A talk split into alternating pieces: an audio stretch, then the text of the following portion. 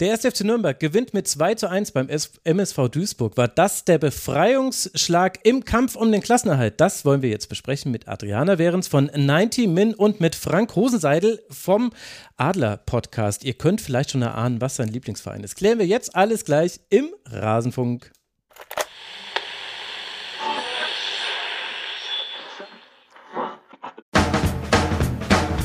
Heute im Rasenfunk. Ganz ehrlich, es ist so einfach unglaublich. Hier zu stehen mit diesem Mädels um deutscher Meister heute zu werden, ich schwöre, es ist das geilste Gefühl, was man haben kann. Alles zur Bundesliga der Frauen. Zwei Debütanten gleich hier im Rasenfunk. Ich freue mich sehr. Adriana, du darfst mal loslegen. Was glaubst du, bedeutet dieser Sieg, den der Club da eingefahren hat? Ja, natürlich ganz wichtig, im direkten Duell gegen Duisburg ähm, die drei Punkte mitzunehmen. Ähm, haben ja auch schon gleich stürmisch losgelegt in den ersten Minuten. Ähm, das war natürlich ganz wichtig, auch für die Mentalität. Und ich glaube, dass jetzt gerade ähm, auf die nächsten Spiele bezogen das natürlich auch nochmal deutlichen Auftrieb geben wird.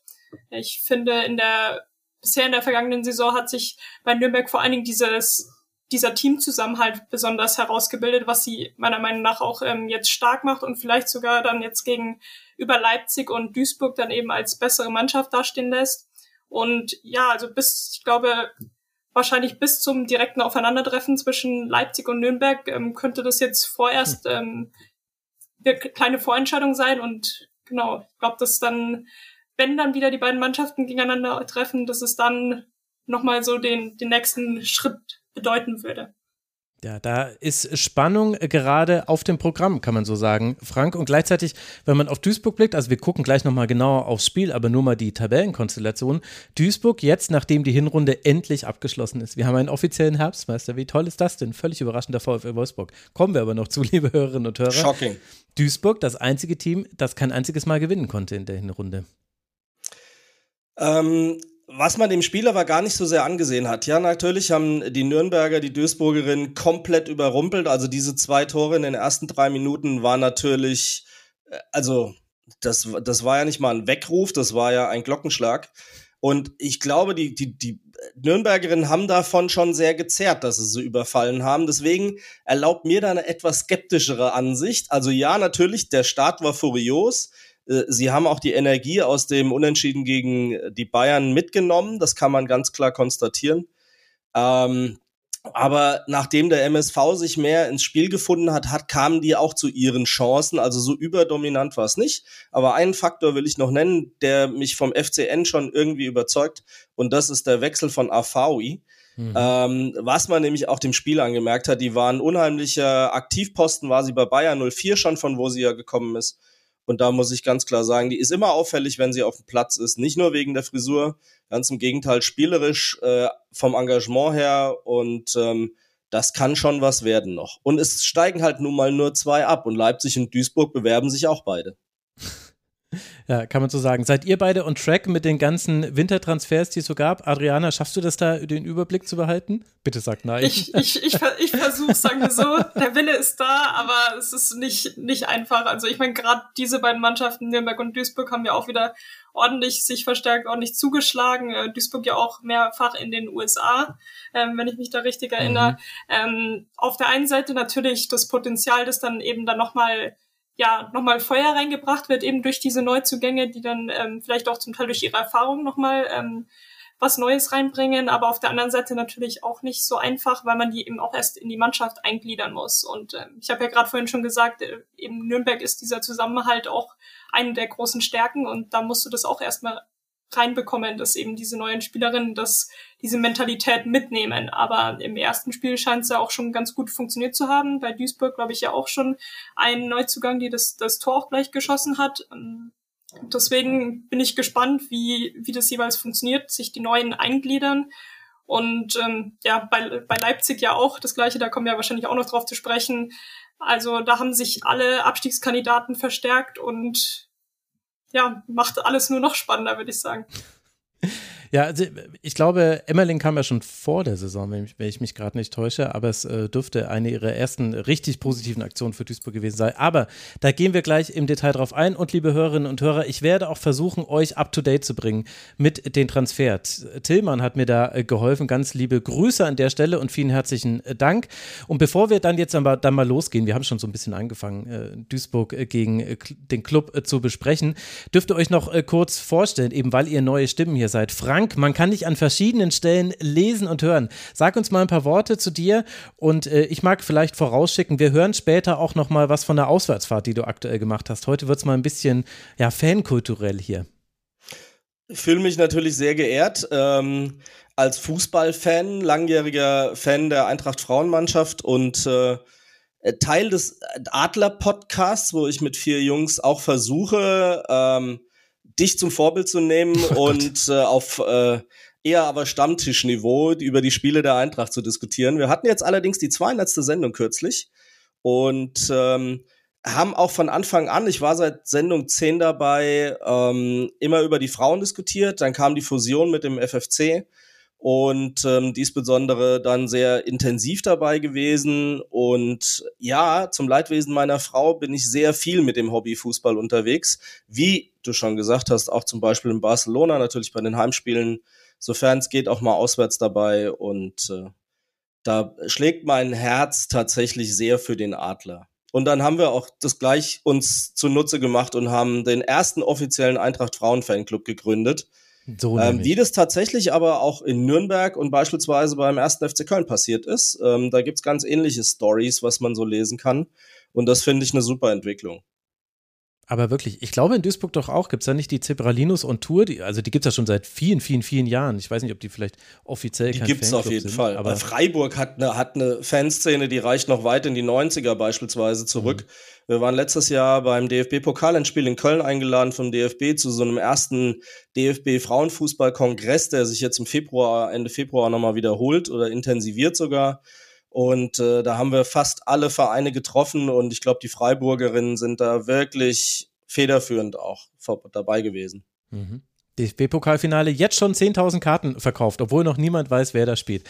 Da sieht man, das hat ein bisschen einen anderen Charakter als bei den Männern und das ist sehr gut so. Adriana, wo kann man dich verfolgen? Wie bist du zum Frauenfußball gekommen?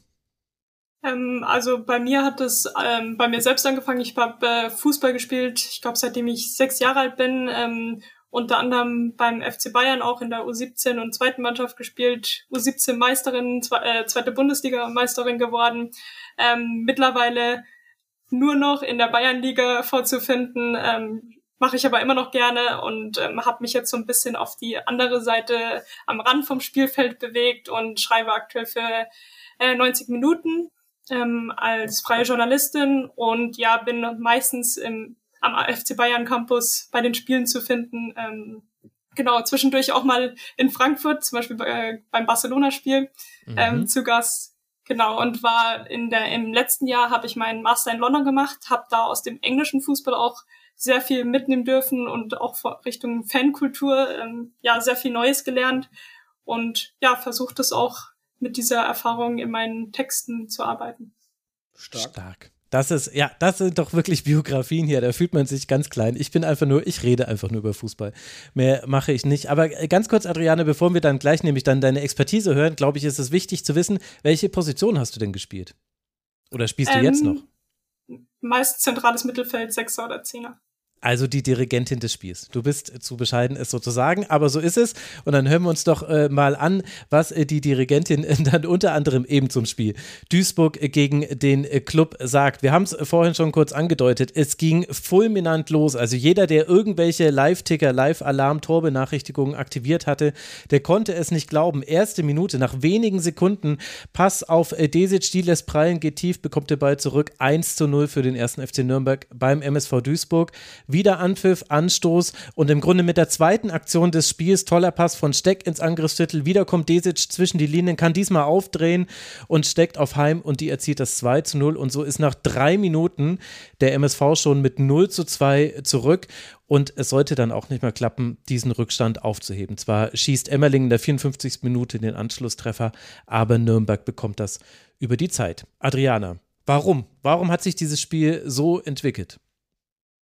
Ja, also ich glaube, natürlich durch diese, diesen Anfangsschock für Duisburg hat sich natürlich schon viel das von bei Nürnberg diese ähm, Motivation äh, aufgestaut, würde ich sagen. Und das hat sie natürlich schon in gewisser Weise beflügelt. Also wenn du so man kann ja nicht besser ein Spiel starten.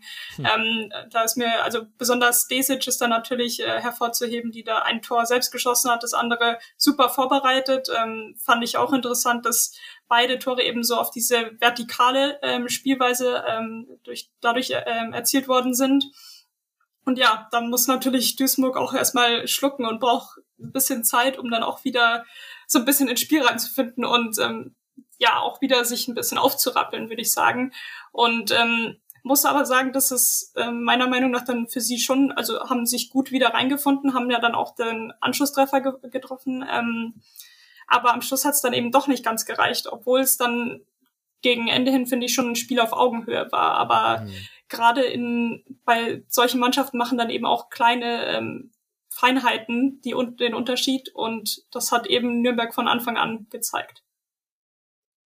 Ja, Frank, war ein sehr schneller Beginn und ich hatte so ein bisschen sogar das Gefühl, war das vielleicht sogar einstudiert, dieser Angriff beim 1 zu 0, weil es war total interessant. Nürnberg täuscht quasi den langen Ball auf den linken Flügel an, das ist fast ein bisschen mhm. wie im Football, alle gehen lang und dann spielen sie aber ganz cool eigentlich hinten in der Kette rum und spielen dann von der rechten Außenposition, also sie haben ja so eine Dreier, ja. äh, Viererkette im Aufbau gespielt, also war eher so eine Dreierkette rechts rausgeschoben oder ja. Viererkette dann. Und da spielen sie den diagonalen Ball in den Achterraum rein und da steht halt dann Desic auch perfekt. Klar, den Raum hätte, hätte Duisburg schließen können, aber ein bisschen hatte ich das Gefühl, Flo Zenger, bitte, wenn du das hörst, sag mir Bescheid, ob das geplant war. Und zwar ehrlich, bitte.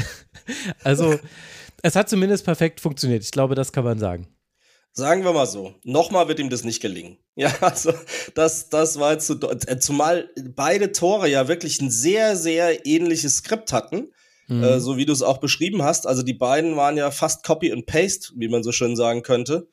Und äh, tatsächlich hatte ich den Eindruck, das äh, ist so, wie du sagst, denn äh, das hat sich ja aus dem Spiel nicht automatisch so ergeben. Also es war ja jetzt nicht so, als, als wäre da irgendwie die Passstaffette gerade hingegangen. Es hatte den Eindruck gemacht, als wäre das absichtlich so gelaufen. Und ähm, das ist halt so manchmal bei den Spielen, dass die Trainer sich eine bestimmte Seite aussuchen, sowohl äh, im Angriff als aber auch in der Verteidigung, wo sie mehr den Fokus drauf legen. Das wird man beim Frankfurt-Spiel später meines Erachtens auch noch erkennen können. Mhm. Ähm, und wahrscheinlich hat er da was ausgemacht, wo er einen Überraschungsmoment erkannt hat. Und offensichtlich hat er zweimal sehr überraschend sehr gut geklappt. Aber auch deshalb, Adriana, weil da Räume waren, die nicht da hätten sein sollen. Also Merit Günster und Vanessa Fürst haben auf der Doppelsechs gespielt. Ich finde gerade Günster hat sich manchmal aus ihrer Position rausziehen lassen. Sie hatte da auch immer eine Aufgabe, aber sie haben eben nicht durchgeschoben. Das kann so früh in der Saison, nach Wiederbeginn einer Saison vielleicht auch mal passieren. Gleichzeitig hat aber Duisburg auch mit vier Neuzugängen begonnen, inklusive der kompletten Innenverteidigung. Also Ingeborg Sigurs hier. Ich werde es gar nicht versuchen, es isländisch auszusprechen, das schaffe ich nicht. Und Haley Thomas war die neue Innenverteidigung.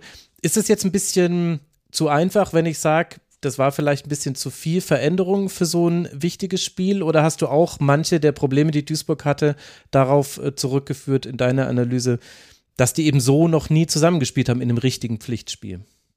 Ja, also zum Teil auf jeden Fall kann man das sagen. Ähm, ich meine, gerade in der Innenverteidigung ist es extrem wichtig, dass man da eingespielt ist. Ähm, gerade die beiden Innenverteidigerinnen auch im Zusammenspiel mit der Torhüterin, ähm, da muss ja die Kommunikation stimmen. Ich weiß auch nicht, wie die ähm, mit der Isländerin dann auch die, die Kommunikation mit äh, auf Deutsch dann funktionieren wird. Da wird es wahrscheinlich dann auf, auf Englisch kommuniziert werden. Ähm, aber klar, also das, das passiert nicht von heute auf morgen. Das kann man auch nicht einfach schnell in der Winterpause antrainieren. Das ähm, muss über mehrere Spiele erst erfolgen und ich meine, gerade das könnte eben auch bei Nürnberg vielleicht dieser Auslöser gewesen sein, okay, wir, wir versuchen eben gleich von Anfang an das zu probieren. In dem Fall kann man ja auch so eine Anstoßsituation auch ähnlich wie ein, wie ein Standard sehen, mhm. den man eben dann auch ähm, gleich so ausspielt ähm, und eine gewisse ja vor vor praktiziertes ähm, ähm, Ablauf ähm, genau mhm. einfach ähm, runterrattert und ähm, ja, scheint funktioniert zu haben und wird spannend sein, wie es eben in den nächsten Spielen ob sie sich dann besser ein, einspielen können hinten in der Innenverteidigung. Ich habe mir das mit der Innenverteidigung tatsächlich auch aufgeschrieben, weil äh, das war schon sehr offensichtlich, auch wenn das ein bisschen despektierlich klingt, es war so, so unsortiert, ein bisschen so Hühnerhaufen. Ähm, die waren von, von diesem Vorstoß über die rechte Seite scheinbar komplett überrascht und da merkst du eben, dass sie überhaupt noch nicht abgestimmt waren. Das Verschieben hat in dem Moment überhaupt noch nicht geklappt. Die waren noch nicht richtig auf dem Platz. Wenn du natürlich dann auch, ich glaube beim MSV ist das der Fall, kein Trainingslager hattest so wirklich, wobei das in der kurzen Winterpause ja sowieso eher bei den Frauen gar nicht so im Fokus steht, habe ich mhm. teilweise den Eindruck. Ähm, wie willst du dich denn dann einspielen, wenn du neu in die Mannschaft kommst und dann kriegst du zweimal eine kalte Dusche?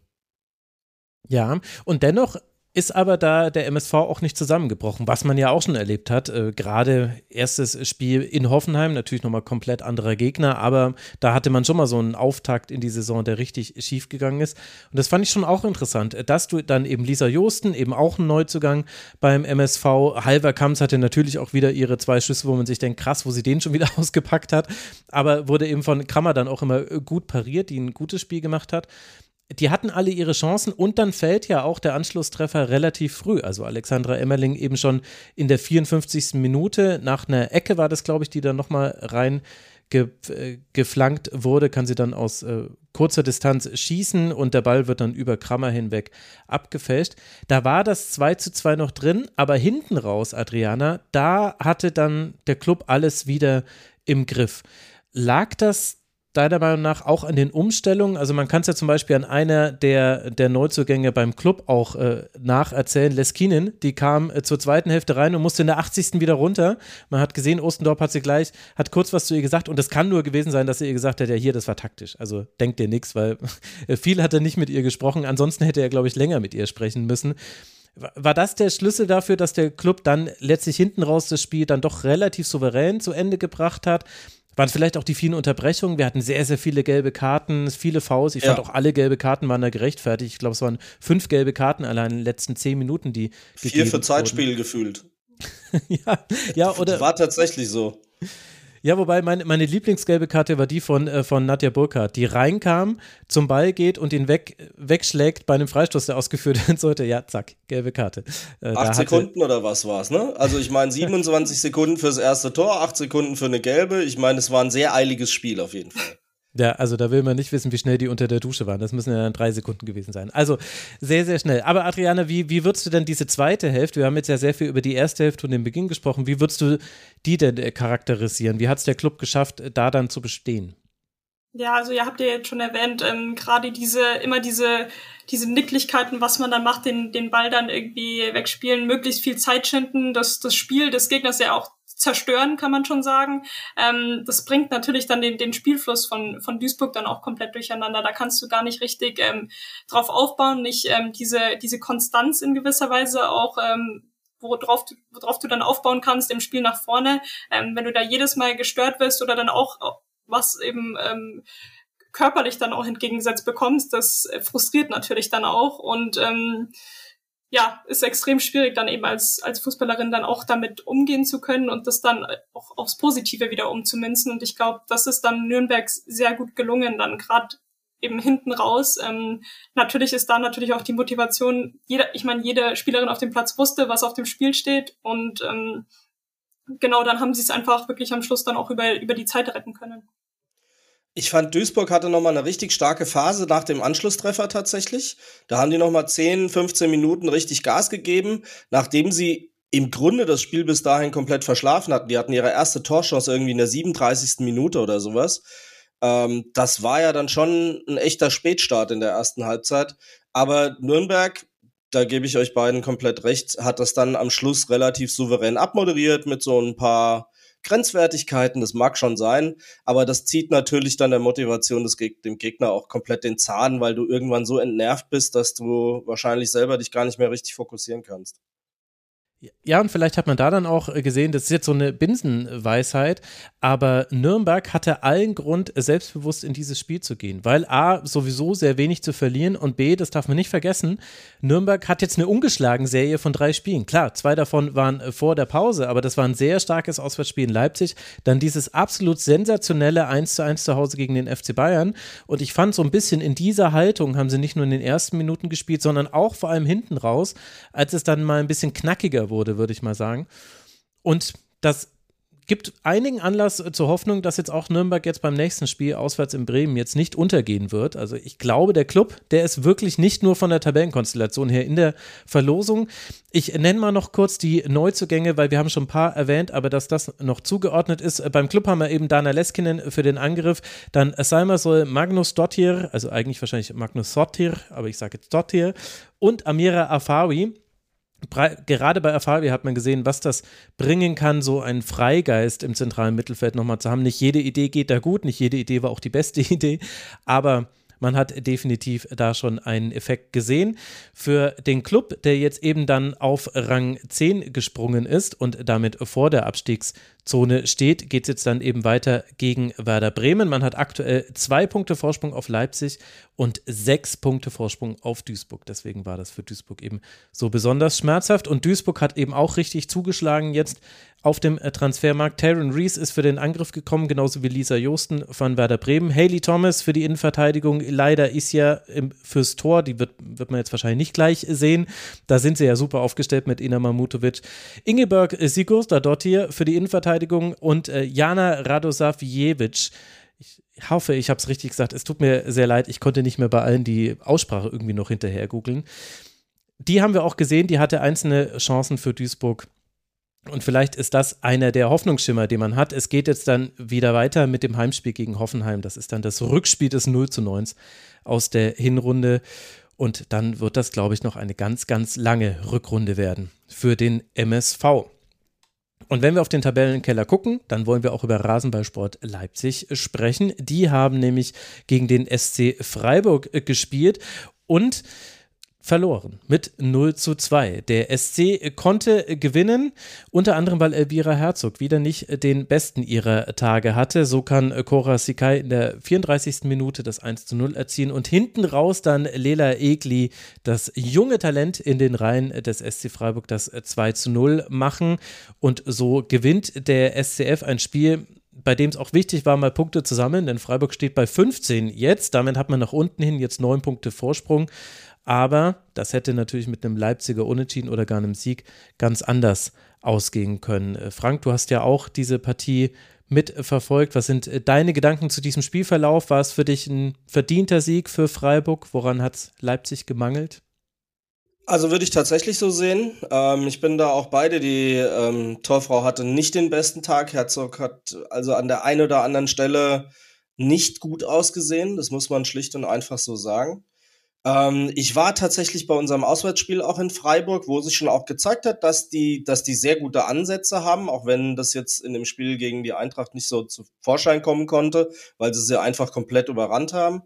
Ähm, aber für Leipzig muss sich das nicht gut anfühlen, was da gerade passiert. Ich glaube, die sind mit einem anderen Anspruch äh, in diese Saison gegangen tatsächlich. Zumal sie uns, jetzt will ich nicht nur über die Eintracht reden, aus Pokal geschmissen hatten im Jahr davor. Ja, Mhm. Ähm, nicht nur also, euch, die haben so einige aus dem Pokal geschmissen. Ja, Freiburg waren dann die einzigen, die sie nicht mehr rausschmeißen konnten. Das stimmt. Also insofern haben sie aber gegen Freiburg jetzt auch eine Serie. Ähm, also ich würde das definitiv als verdient einsortieren. Die Freiburgerinnen haben einen deutlich reiferen Spielansatz gebracht in meinen Augen und haben das ähm, relativ sicher runtergespielt. Wobei, wenn du dir die Statistiken anguckst, war das komplett auf Augenhöhe. Also die, die Werte sind teilweise so frappierend identisch, was die Torschüsse angeht, was die Pässe angeht, mit einer minimalen Abweichung, Passquoten. Äh, die waren im kompletten Gleichklang, aber Leipzig hat es einfach nicht geschafft, so gefährlich ins letzte Drittel zu kommen, dass die Freiburgerinnen tatsächlich ein Problem bekommen haben. Und so konnte Freiburg das sehr routiniert letzten Endes mit den zwei Toren nach Hause bringen. Und auch hier haben wir, Adriana, eine neue Innenverteidigung gesehen. Annie Carriage, Neuzugang beim SC, hat in der Innenverteidigung gespielt und neben ihr, man höre und staune, Janina Minge, während gleichzeitig Samantha Steuerwald auf dem Feld stand, aber als Sechs. Also die haben die Rollen einmal getauscht. Ganz offensichtlich war eins der Ziele des SC Freiburg die Abwehrschwäche, die ja wirklich frappiert war in den bisherigen Spielen, die besser in den Griff zu bekommen. Wie hat dir denn von der Seite des Balles aus gesehen das Spiel des SC gefallen? Also klar, man hat keinen Gegentreffer kassiert, aber das ist jetzt ja erstmal nur das Ergebnis. Ja, also ich finde, das Experiment ist aufgegangen. Ich finde, dadurch, dass Janina Minge eben in die Innenverteidigung geschoben ist, ähm, ja, hat man auch diesen, diesen Spielaufbau natürlich gefordert, diesen, mhm. den, auf spielerische Weise, ähm, dass man da ja Sicherheit drin hat ähm, im Passspiel. Und ich glaube, das hat sich, das zieht sich dadurch, wenn man den Aufbau ähm, sicher spielen kann, zieht sich das natürlich auch im, im weiteren Spielverlauf weiter durch, auch ähm, nach vorne hin. Natürlich fehlt dann eine Janina Menge im, im Zentrum, aber ich finde dann auch Steuerwald hat das ähm, ähm, auch äh, souverän gemacht. Deswegen ähm, glaube ich, dass das schon also, eine gute Entscheidung war. Ähm, man wird sehen, wie es dann in den nächsten Spielen ausfallen wird. Ähm, auf der anderen Seite finde ich bei, bei Leipzig dann auch ähm, ähm, ja die ich würde mal sagen, die Einzelfehler dann, du hattest schon angesprochen, ähm, mit der Torhüterin mit Elvira Herzog, dass sie dann ähm, beim ersten Gegentor schon nicht gut ausgesehen hat, als dieser Ball da gegen die Latte gegangen ist, aber vor allen Dingen beim zweiten, dann eben beim Aufbauspiel, da wo dann eben im Aufbauspiel nicht diese Sicherheit drin ist, wenn dann auch von der Torhüterin dann natürlich schon angefangen, dann äh, vier Pässe reinkommen, das verunsichert natürlich auch. Und ich finde, das hat dann, macht dann natürlich auch, ähm, ja, kann den Unterschied machen. Wobei ich finde, Minge hat sich in der Innenverteidigung gut gemacht. Mhm. Also, das ist ja wohl nicht ihre übliche Position, zumal sie ja auch mhm. in der Torschützenliste Anfang der Saison ziemlich weit oben mit dabei gewesen ist. Jemanden dann quasi von ganz vorne nach ganz hinten zu versetzen, ist sicherlich ein eher disruptiver Move, ja. Ähm, aber ich finde, bei dem Spiel hat sich's bezahlt gemacht. Also, Leipzig hat lange gebraucht, um wirklich mal eine, eine gute, relevante Torchance äh, zustande zu bekommen, ja. Also von daher, das fand ich gut. Und was man bei äh, Freiburg auch sagen muss, die Transfers scheinen gar nicht so schlecht anzukommen, auch in dem Fall. Mhm. Ja, vor allem Eileen Campbell vorne im ja. Sturm. Die hatte meine absolute Lieblingsszene des ganzen Spiels, das, wenn man ehrlich ist, nicht so ereignisstark war. Also da haben wir über äh, Spiele noch zu sprechen heute, wo mehr passiert ist. Aber ja, in, der zwei, kurz, ja. in der 92. Minute da presst sie noch im höchsten Tempo auf Elvira Herzog durch äh, und ist ja auch Teil dessen, dass dann das 2 äh, zu 0 fällt. Also die hat mir richtig gut gefallen. Ich fand, die hatte einen irren Zug, die hatte die viertmeisten Ballkontakte, das als Mittelstürmerin. Das zeigt schon, dass ja. es Freiburg wieder gut geschafft hat, ins Angriffsdrittel zu kommen. Was man dann im Angriffsdrittel macht, immer noch ein Thema. Kaikchi hat immer mal wieder eine gute Idee, hat auch so zweimal einfach mal so einen Schuss rausgeholt, wo man sich die Frage stellt, ist es jetzt, weil du so eine gute Schusstechnik hast oder vielleicht auch, weil man gesehen hat, Elvira Herzog hatte eben manchmal schon Probleme bei Distanzschüssen. Wir werden es nie so genau wissen. 26 Zweikämpfe hat Eileen Campbell geführt, 10 davon gewonnen. Also die hat mir an, allein durch das, was sie da vorne gemacht hat, äh, sehr, sehr gut gefallen, auch wenn nicht alles davon erfolgreich war und auch nicht alles davon so per se die Aufgabe einer Stürmerin ist. Man, man könnte natürlich auch sagen, ja, nur zwei Torchancen, vorbereitet selber keine große gehabt, aber ich fand, das war was, das hat Freiburg gut getan, ohne dass ich sagen will, die hätten dominiert. Und Leipzig auf der anderen Seite, Adriana, da hatten wir den Lattenfreistoß von Jenny Hipp. Ansonsten viele lange Bälle. Ich glaube, damit hat man es Freiburg auch einfach gemacht, weil gerade in der ersten Hälfte war es so, dass die langen Bälle sehr, sehr routiniert wegverteidigt wurden. Und ich kann mich gerade an so wirklich keine wirklich, wirklich brenzliche Situation im Freiburger Strafraum erinnern. Also haben wir hier auch so ein Thema, wie ja bei manch anderem Aufsteiger auch, irgendwie fehlt die Gefahr. Vor allem, wenn man dann erstmal zurückliegt, dann äh, scheint Leipzig so ein bisschen zahnlos zu sein. Ja, ich meine, wenn die langen Bälle gespielt werden, dann muss, braucht man, wenn dann vorne eine Stürmerin, die eben die Bälle festmachen kann und dann weiter verwerten kann. Das ist nicht der Fall. Und wenn das nicht funktioniert, dann muss man versuchen, sich irgendwie durchspielen zu können. Ähm, ist dann die Frage, wie das dann in den nächsten Spielen der Ansatz sein wird. Ähm, ich habe es vorher, glaube ich, schon erwähnt, dass ähm, natürlich da jetzt auch ein großer Neuzugang ansteht mit Mimi Larsen, äh, schwedische Nationalspielerin, ähm, auch ähm, Offensivspielerin, die aus den USA kommt. Ich glaube sogar jetzt den mit dem höchsten Marktwert aktuell in, bei Leipzig. Also da merkt man schon auch ein bisschen so diese, diese Not, die da auch in gewisser Weise besteht, dass, äh, dass erkannt wurde, ja, jetzt ist, geht's richtig in den Abstiegskampf, da muss jetzt was getan werden und auch investiert werden, dass mhm. man eben in der, in der ersten Liga bleibt.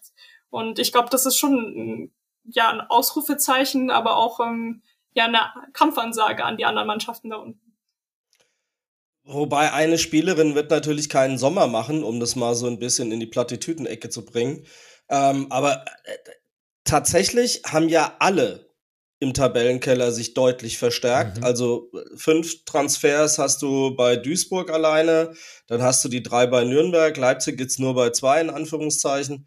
Ähm, na klar, wenn du dann natürlich so ein, so ein Leuchtturmwechsel hast, irgendwie, dass du so eine äh, arrivierte Spielerin dann holst, ist das schon mal ein klares Signal. Aber das Problem an der Sache ist, wenn sie in ein Gefüge reinkommt, wo sie dann sich quasi um alles kümmern muss, um selbst Erfolg zu haben, könnte das ein bisschen schwierig werden. Du brauchst dann schon auch den Support für sie. Und das ist ja sowieso immer die Gefahr, wenn du was zu sehr dann auf eine Spielerin abstellst, dass du ähm, natürlich dann auch sehr anfällig bist für alles andere klar, da kann natürlich dann auch die, vielleicht auch die Erfahrung, die sie mitbringt, ich glaube, sie ist ja auch schon 29 und dann eben diese internationale Erfahrung aus der Nationalmannschaft, dass sie das vielleicht dann auch auf die ähm, Mannschaft übertragen kann. Aber klar, als, als Einzelspielerin wird es extrem schwierig und eben auch gerade als Neue da äh, reinzukommen. Ähm, aber vielleicht kann sie dann trotzdem nochmal dieses, die Mannschaft dann nochmal auf ein anderes Level heben. Aber ja, wird, wird sich zeigen. Ja, ich bin da auch sehr gespannt. Ich glaube, es gibt auch noch strukturelle Probleme bei Leipzig. Äh, da hat mir der Wechsel von Lara Marti sehr gut gefallen für die Linksverteidigerinnenposition. Die hat ja auch gleich gespielt, weil eben der Spielaufbau bei Leipzig sehr häufig über die Flügel kommt. Also durchs Zentrum geht da relativ wenig, außer eben lange Bälle. Es ist ganz selten, dass sie mal im Pressing auch zentral durchspielen, sondern sie kommen irgendwann immer am Flügel raus und das ist ja auch okay, weil da kannst du Marlene Müller kannst du schicken, Lydia Andrade immer noch nicht so wirklich eingebunden, auch in diesem Spiel mal wieder so ein ein Versprechen auf etwas, das aber dann eigentlich nicht eingelöst wird, weil sie gar nicht in die Szenen kommt, in denen sie ihre Stärken ausspielen kann.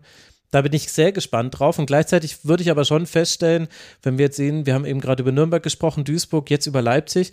Nürnberg hat für mich den gepflegtesten Spielaufbau, der auch eigentlich in allen Phasen funktionieren kann. Also sie können es mit langen Bällen, sie können es mit flachen langen Bällen und sie können es aber auch immer mal wieder sich durch den Druck durchzuspielen, wenn der jetzt nicht von den Gegnerinnen richtig, richtig gut ausgeführt ist, weil man auch zum Beispiel Krammer sehr gut in den Spielaufbau einbaut. Das ist zum Beispiel was, was man bei Leipzig immer wieder so ein Ansätzen sieht, aber ich meine, da helfen halt auch nicht so Gegentreffer wie dieses 0 zu 2, dass man da so wirklich das Vertrauen drin hat. Aber Nürnberg kann viel schwerer nur gepresst werden. Duisburg hat das auch gleich festgestellt. Also, sie sind mit Zweien draufgelaufen, die Außen Innenverteidigerinnen sind breit gegangen, Krammer stand dazwischen und zack sind die beiden Stürmerinnen stehen geblieben, haben sich umgedreht und haben sich gedacht, okay, gut, also hohes Anlaufen können wir jetzt nicht mehr machen, wenn die mit Krammer aufbauen und dann eben eine Überzahl logischerweise haben weil sie quasi eine elfte Feldspielerin dazu haben. Also da bin ich sehr gespannt, was sich verändert bei Leipzig. Äh, man muss, glaube ich, da jetzt noch nicht irgendwie äh, die Segel streichen, wäre ja Quatsch. Zwei Punkte Rückstand auf Nürnberg. Das ist ja easy einzuholen, unter anderem im direkten Duell. Aber ja, bin ich gespannt drauf. Hast du noch Gedanken, Frank, zu Freiburg, die ja so ein bisschen so eine Saison in between spielen, die auch so ein bisschen von dem Frust, glaube ich, geprägt ist, dass man im Grunde, wenn man den Abstieg irgendwann vermieden hat, und das sollte dann der Fall sein, irgendwann in der Rückrunde, dann ist diese Saison eigentlich vorbei. Und man kann dann zwar sich noch ausprobieren mit den neuen Spielerinnen, die man hat, auch da hat sich ja was getan. Ich habe ja schon alle drei genannt: äh, Carrick für die Innenverteidigung, Kempe für den Sturm und Lela Egli, sehr, sehr junges äh, Talent, 17 Jahre für die Außen. Aber so ein bisschen hat man das Gefühl, dass Freiburg immer noch auf der Suche nach ganz vielen Dingen ist, inklusive sich selbst. Ja, auch ein bisschen nach dem Profil, ehrlich gesagt. Ähm, mhm. Weil das ist mir auch bei unserem Auswärtsspiel ähm, durchaus aufgefallen. Es, es ist noch sehr, sehr unsortiert, was sie, was sie da machen. Finde ich zumindest. Also das, das Spielsystem war für mich noch nicht so ganz offensichtlich, ehrlich gesagt. Die haben von, von der Einzelleistung haben sie schon sehr gute Spielerinnen. Also wenn ich mir Sikai angucke oder Kaiji, die spielen einen guten Ball. Das ist dann eben teilweise ein bisschen lost sozusagen.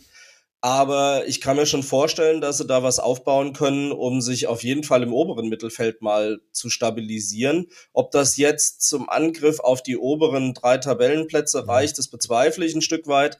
Du hast einfach zu viele von den Vereinen, wo jetzt Frauenmannschaften nachdrängen, die dann doch jetzt immer mehr auf den Trichter kommen, dann auch die Frauenmannschaften hinterher zu schicken, ob das jetzt Dortmund ist und wie sie alle heißen. Ähm, ich glaube, sie werden nicht viel Zeit für diesen Umbruch haben. Also sie werden das relativ schnell auf die Kette kriegen müssen. Aber ja, diese Saison, glaube ich, werden wir sie außer im neutralen Mittelfeld nirgendwo zu sehen kriegen. Es äh, gibt, glaube ich, äh, schlimmere Schicksale. Und wenn die Chancenverwertung ein bisschen besser werden würde, dann äh, könnte man, glaube ich, noch eine entspanntere Rückrunde haben. Kolb und Campbell hatten hier wieder große Chancen. Egli hat zwischenzeitlich nur den Pfosten getroffen. Da wäre noch mehr drin gewesen für den SC, aber es ist ja gut gegangen mit diesem 2 zu 0 Sieg. Der bedeutet, dass Freiburg jetzt 15 Punkte eben schon hat und damit 9 Punkte Vorsprung auf den Relegationsplatz. Es geht jetzt dann los. Erinnert ihr euch noch, wer der erste Gegner von Freiburg war? Genau, der FC Bayern. Da wird man jetzt auswärts antreten, bevor man dann auswärts bei der Eintracht im DFB-Pokal antritt. Die DFB-Pokalspiele wurden nochmal verschoben, liebe Hörerinnen und Hörer. Die sind immer noch nicht gespielt. So langsam, ja, also ich bin froh, wenn sie irgendwann mal äh, gespielt sind. Das ist, das ist auch so ein eingelöstes Versprechen, nicht eingelöstes. Dabei kennen wir schon unsere Gegner und wir wissen auch, wer zu Hause spielt. Wir wissen halt nur noch nicht. Der ganze Rest wurde terminiert. Wir wissen jetzt, dass es Anfang März dann alle äh, Viertelfinalspiele stattfinden werden, wo sie übertragen werden. Direkt im Anschluss wird das Halbfinale ausgelost, aber nur, wenn man es geschafft hat, bis dahin alle Achtelfinalspiele zu spielen. Und ob das, das ist wohl noch, wahr. Ja. Wobei wir spielen am 8. Februar. Ich glaube, ihr seid sogar noch mal eine Woche später dran. Kann das sein? Müsste ich noch mal den Kalender glaub, schauen. Ja, ich glaube, ihr spielt sogar am 15. oder 16. meine ich, ne? Ja, genau. So hatte ich es mir, hatte ich's mir auch gemerkt. Ja. 14. Also, glaube ich, ja. Oder so. Es wird jetzt äh, schön gestückelt. Aber jetzt geht es erstmal für den SC Freiburg zum FC Bayern und für Rasenballsport Leipzig geht jetzt dann ins Heimspiel gegen den ersten FC Köln. Zwei Punkte Rückstand hat man auf den ersten FC Nürnberg und Achtung, jetzt wird es interessant. Vier Punkte Rückstand hat man auf den FC. Also hier könnte man natürlich nicht nur dafür sorgen, dass man sich selbst einen Befreiungsschlag leistet mit einem Dreier, sondern man könnte auch jemand anderen packen am Kragen und richtig in den Keller reinziehen. Schauen wir mal. Das werden wir dann in der nächsten Woche sehen. Vorher will ich aber noch kurz darauf hinweisen, dass alles, was wir hier machen, rein von euch finanziert ist, crowdfinanziert, liebe Hörerinnen und Hörer. Auf rasen.de slash supportersclub erfahrt ihr, wie ihr uns unterstützen könnt. Und in dieser Folge möchte ich danken Gary, Jan, Tim, André, Martin und Berserker Ulf. Immer noch ein fantastischer Supportername, lieber Ulf. Danke für euren Support und davon zahlen wir auch die Gästehonorare wie an Frank und Adriana. Und dann möchte ich noch in aller Kürze äh, ankündigen, was es sonst so im Rasenfunk gibt in dieser Woche. Wir haben natürlich auch zur Bundesliga der Männer wieder Sendung gemacht. Die Analyse des 19. Spieltags ist schon online. Ein Schwerpunkt zum SV Darmstadt 98 wird Dienstagabend erscheinen. Donnerstag Mittag, Nachmittag erscheint eine Ligatur zu den europäischen Top-Ligen. Freitag erscheint hoffentlich alle Angaben ohne Gewähr. Es hängt alles davon ab, dass ich das auch alles hinkriege. Erscheint ein Tribünengespräch zu Kai Bernstein. Und weil ich das hier in diesem Feed noch nicht gesagt habe, wir werden unseren Kiosk schließen. Es gibt dann keinen Rasenfunk-Merch mehr, zumindest für eine ganze Weile. Nicht mehr in dieser Form. Deswegen gibt es jetzt 30% auf alles. kiosk.rasenfunk.de. Kauft uns bitte das Lager leer. Das wäre schön. Und ein letzter Hinweis noch, und der liegt mir aber richtig, richtig am Herzen. Der Rasenfunk wird geprägt von euch da draußen, dass ihr mitmacht beim Rasenfunk, dass ihr uns nicht nur Feedback gebt, sondern ihr könnt uns auch gern Input geben, so wie es auch wieder einige gemacht haben hier für diese Sendung. Da wurde unter anderem darüber diskutiert, ob vielleicht der SC ein bisschen zu verkopft war in diesem Spiel gegen Leipzig. Ich persönlich habe da noch keine Meinung zu, deswegen habe ich da jetzt auch noch nichts zu gesagt, aber ich habe es auf jeden Fall in den Hinterkopf. Und warum? Weil jemand im Forum das geschrieben hat und ich im Forum dann alles lese. Also mitmachen.rasenfunk.de, da könnt ihr euch gerne registrieren. Und das ist einfach ein schöner Ort, glaube ich, um über Fußball zu diskutieren. Unter anderem Frank kann es bestätigen. Ja, du musst jetzt ja nicken, du kannst jetzt gar nichts mehr anderes sagen, weil du bist ja auch im Forum angemeldet. So, ja, ich fand das aber einen ganz interessanten Austausch auch im Vorfeld zur Sendung. Das gibt ja doch auch andere Aspekte, weil jeder mhm. schaut sich so ein Spiel eben aus unterschiedlichen Perspektiven an. Einmal ist es die Sympathie oder Antipathie zu der einen oder anderen Mannschaft. Äh, der eine ist mehr so ein Taktikfuchs, wie du das irgendwie bist. Ähm, ich schaue das eher so emotional, sage ich jetzt mal. Und ähm, da gibt's dann doch irgendwie einen Blick drauf, der dann zusammen ein sehr schönes Gesamtbild ergibt, aber jeder doch aus seiner Perspektive auch auf ganz andere Dinge Wert legt. Ich fand das super interessant. Finde ich auch. Also mitmachen.rasen.de und ganz kurz zu diesem Taktikfuchs-Argument. Am Freitag war ich in der Spielverlagerung Academy, habe mir sechs Stunden lang zu Angriffsspiel angehört von Martin Raffet. Fantastisches Seminar, kann ich sehr empfehlen. Ich weiß gar nichts, liebe Leute. Und ich habe auch da in der Vorstellungsrunde gesagt, ich gelte immer als Nerd, aber nur solange kein richtiger Nerd im Raum ist. Dann erkennen immer alle, nee, Moment, der hat ja richtig Ahnung, der andere guckt halt einfach nur viel. Also deswegen, es ist so ein Mittelding, aber ich arbeite da an mir. Das, so, lieber Max, ist Understatement hoch 10. Ja, äh, naja, das. Äh, na, ja, ja, ja, komm du jetzt hier, Zweitligameisterin. Also, ich bin mir sehr sicher, ich bin, also ich bin mir sehr sicher, dass ich du. Ich sehe da keinen Zusammenhang. Da, da, man kann auf einem gewissen Niveau gar nicht Fußball spielen, ohne nicht äh, Taktik zumindest zu erfüllen. Man muss es ja nicht immer drüber reden können. Das ist natürlich das, was ich kann. Ich kann halt labern. Aber, aber ich bin mir ganz sicher, dass du andere und bessere Dinge siehst und interessantere Dinge als ich. Aber da will ich jetzt gar nicht äh, drüber äh, diskutieren, sondern wir sprechen jetzt über das Spiel des VfL Wolfsburg, der jetzt offiziell Herbstmeister ist. Und das war ein hartes Stück Arbeit. Also so wie ich äh, im Spielverlagerungs-Academy-Seminar mich durcharbeiten musste, fast genauso musste der VfL Wolfsburg sich gegen die SGS Essen auswärts durcharbeiten. Und es war so ein bisschen die 51. Minute, die den Startschuss gegeben hat für eine wirklich tolle zweite Hälfte. Lilly Porcella trifft zum ersten Mal für die SGS zum 1 zu 0 und dann geht es aber Schlag auf Schlag. 56. Minute. Vivian Endemann, natürlich Ex-SGS-Spielerin, aber das kann man ja über fast jede Wolfsburgerin sagen, trifft zum 1 zu 1. Dann 66. Minute. Marina Hegering haut aus über 30 Metern das Ding in den Kasten 2 zu 1 und Eva Pajor mit all ihrer Dynamik, also das war so eine klassische Pajor-Szene, wie man sie wirklich nur lieben kann, wenn man Fußball mag, in der 69. Minute das 3 zu 1 und äh, dann war dieses Spiel dann doch entschieden, indem die SGS ja aber doch auch einige Chancen hatte. Adriana, das war das Spiel, was wir jetzt gerade gesehen haben, bevor es in diese Aufnahme hineinging. Vielleicht fangen wir mal mit Wolfsburg an und dann, glaube ich, kann man auch viel noch über die SGS erzählen. Wie hat dir denn der VfL gefallen, wie er sich auch quasi in dieses Spiel dann ja reingezogen hat selber? Also man kann schon sagen, dass sie über das ganze Spiel hinweg äh, sehr dominant aufgetreten sind, ähm, hatten auch in der ersten Halbzeit schon einige Torchancen, hätten eigentlich schon, schon führen müssen, vielleicht sogar schon 2-0, ähm, haben sich aber auch gegen die Essener Abwehr sehr schwer getan, die natürlich auch sehr gut gestanden ist. Ähm, aber ja, also bei Wolfsburg, ähm, da hat man manchmal das Gefühl, die müssen einfach irgendwie erst, erst so einen Rückschlag haben, damit sie so richtig ins Laufen kommen. Ähm, das ist dann eben erst in der zweiten Halbzeit passiert und dann ging's, hat es, glaube ich, nur eine Viertelstunde gedauert und sie haben das Spiel komplett gedreht und eigentlich schon für sich entschieden mit dem, mit dem 3-1. Und das ist natürlich auch eine, also eine Qualität, die man haben muss, die, ähm, ähm, für Wolfsburg absolut spricht und ähm, auch die Art und Weise, wie die Tore gefallen sind. Also gerade dieser Hegering-Schuss, also das ist, ich glaube, auch ihr erstes Saisontor. Ähm, mhm. Das kommt nicht einfach mal so daher und ähm, wird ihr natürlich auch sehr gut tun. Ähm, aber sonst mir hat gut gefallen, wie Wolfsburg nach vorne gespielt hat. Nur dann eben dieser dieser Abschluss hat dann, da hat es dann noch die letzten Prozent gefehlt, das dann ähm, ja das Spiel schon früh zu entscheiden. Und auf der anderen Seite hat natürlich Essen dann, je länger das Spiel auf 0-0 war, haben, wurden die natürlich dann auch ein bisschen ähm, motivierter, noch gestärkter und haben sich dann auch belohnt bei einem dieser, dieser Angriffe, weil sie mhm. schon immer wieder gute Akzente vorne, finde ich, gesetzt haben. Und wenn sie nach vorne gekommen sind, dann auch ähm, häufig zum Abschluss gekommen sind. Und ähm, dann nach diesem ja, Dreifachschlag natürlich dann extrem schwierig, dann nochmal zurückzukommen. Ähm, ähm, fand auch wenn, wenn sie drei Tore kassiert hat, Sophia Winkler auch wieder gut im Tor, ähm, mhm. hat trotzdem nochmal ähm, Schlimmeres verhindert und ja, aber am Schluss eben verdiente, verdienter Sieg absolut für Wolfsburg. Jetzt haben wir das ja schon öfter erlebt, dass Wolfsburg sich in Teilen schwer tut, aber dann Spiel gewinnt. Und da kann man natürlich immer mit individueller Qualität argumentieren. Die ist ja definitiv auch da. Also wäre ja Quatsch, darüber nicht zu sprechen. Aber wie hat dir denn die Spielanlage vom VfL gefallen? Wenn man sich mal die Phase anguckt, in der es noch 0 zu 0 stand, kann man feststellen, also viel ging über den rechten Flügel, Vivian Endemann, tolles Spiel gemacht. Die war auch, glaube ich, wirklich äh, Lena Ostermeier, obwohl die viele Dinge eigentlich gar nicht so schlecht gemacht hat, aber Vivian Endemann war einfach schneller, war manchmal auch in der besseren Position, hat, es gab viele, viele Flanken, darunter waren viele ungefährliche, aber einige waren auch gefährlicher. Alex Popp setzt einmal einen Kopfball vorbei, den hat sie schon ungefähr 800 Mal in ihrer Karriere gemacht.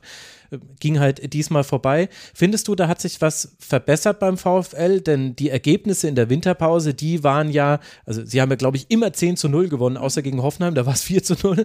Also man konnte schon hoffen, vielleicht hat sich da jetzt wieder ein bisschen was regeneriert, was gegen Ende der Hinserie nicht mehr so gut war. Doch, also ich würde sagen, das Zusammenspiel ist auf jeden Fall, ähm, ähm, hat sich nochmal weiterentwickelt. Ähm, mein Eindruck war so, dass auf der rechten Seite vor allen Dingen dann über, über Flanken, wie du schon gesagt hast, gekommen ist, äh, sind sie gekommen. Und auf der linken dann trotzdem Eva Pajo dann mit ihren ähm, Qualitäten dann oft dann noch ins Dribbling gegangen, bevor sie in die Mitte gezogen ist. Ähm, das fand ich sehr interessant, dass dann auch ähm, ja sehr variabel das war, obwohl natürlich bei Wolfsburg auch häufig einfach die Flanke gesucht wird und Alex Pop in der Mitte.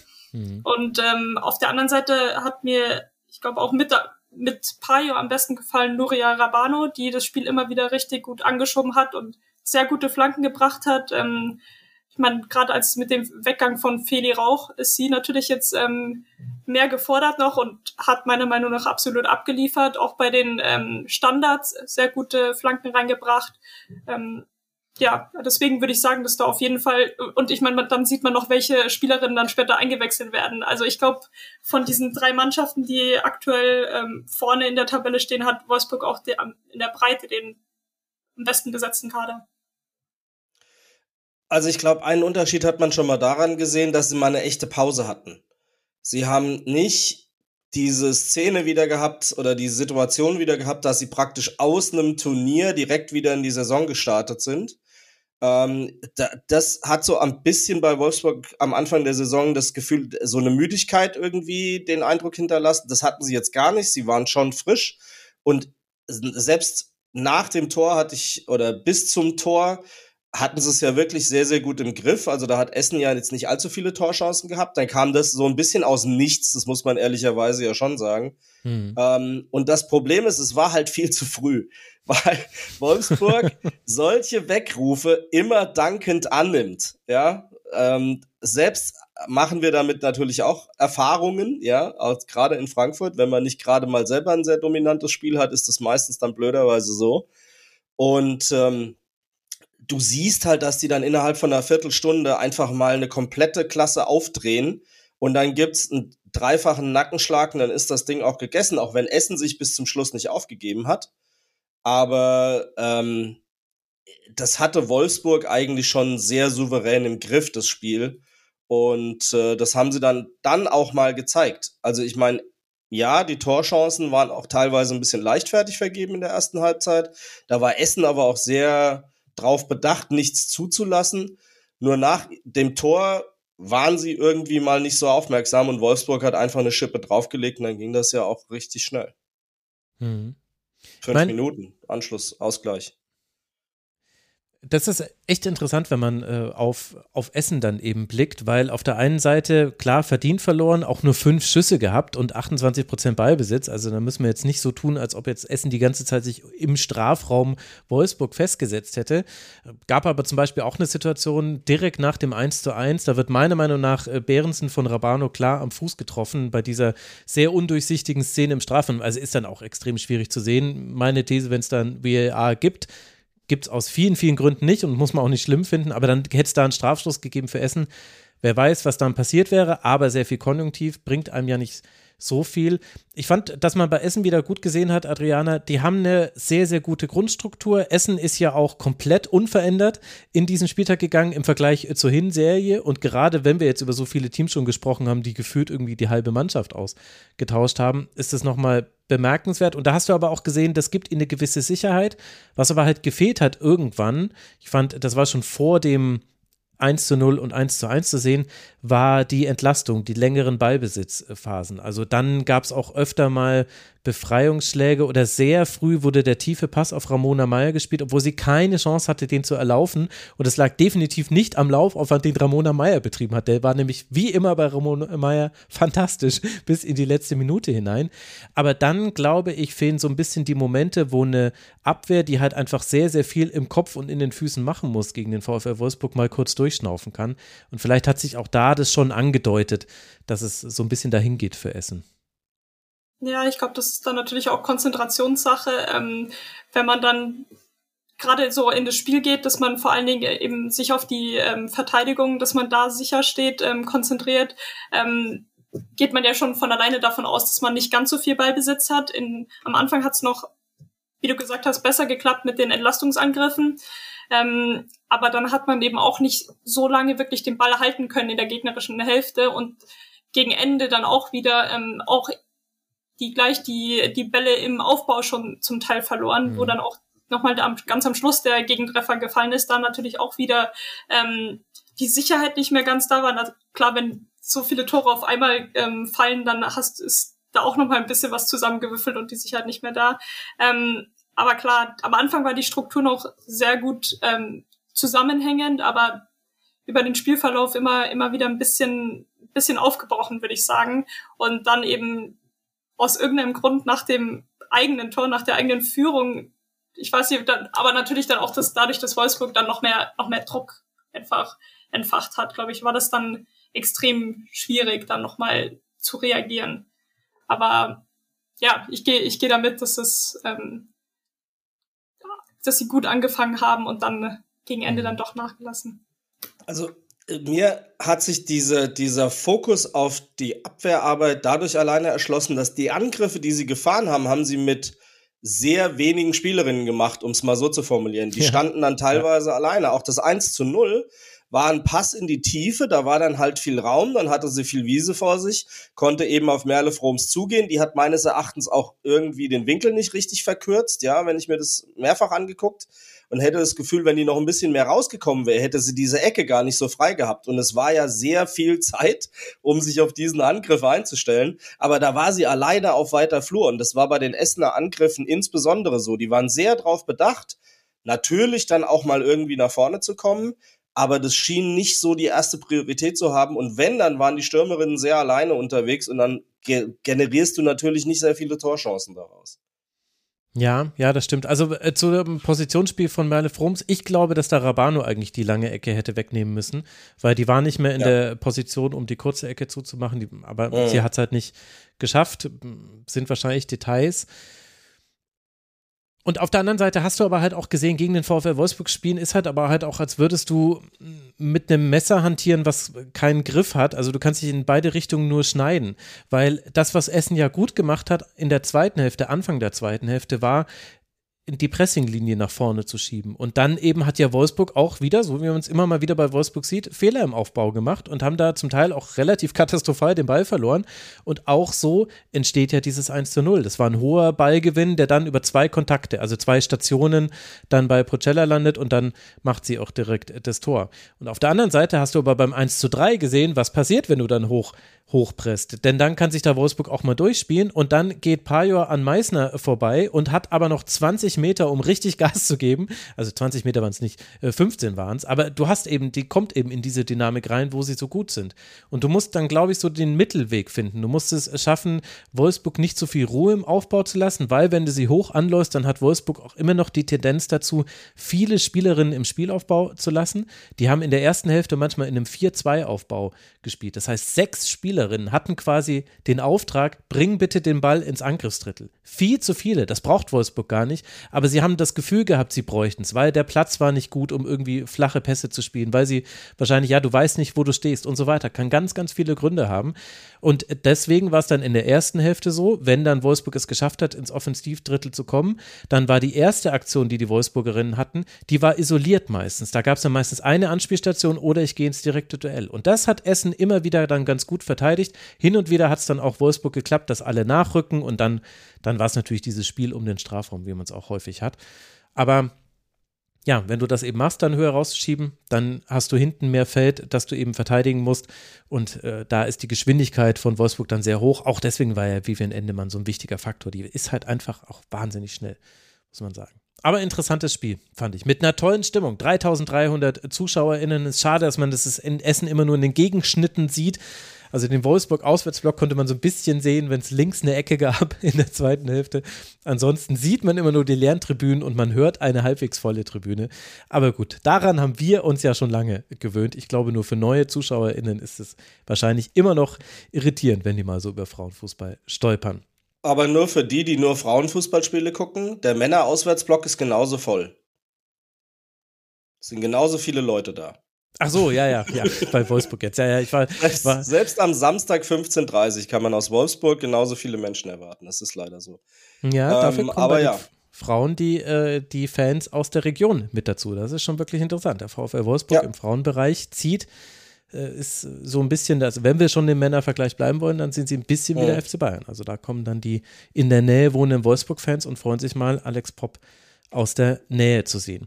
Kurz noch zu den Transfers. Feli Rauch ist äh, nach North Carolina äh, gewechselt, äh, möchte eine neue Herausforderung suchen und Rabano wird es, glaube ich, häufiger auf links spielen. Sarah Agrisch noch zum ersten FC Köln und nennenswert verstärkt hat man sich nicht. Diana Nemetz ist noch gekommen, aber die soll eher für die zweite Mannschaft da für Match- Matchpraxis sorgen.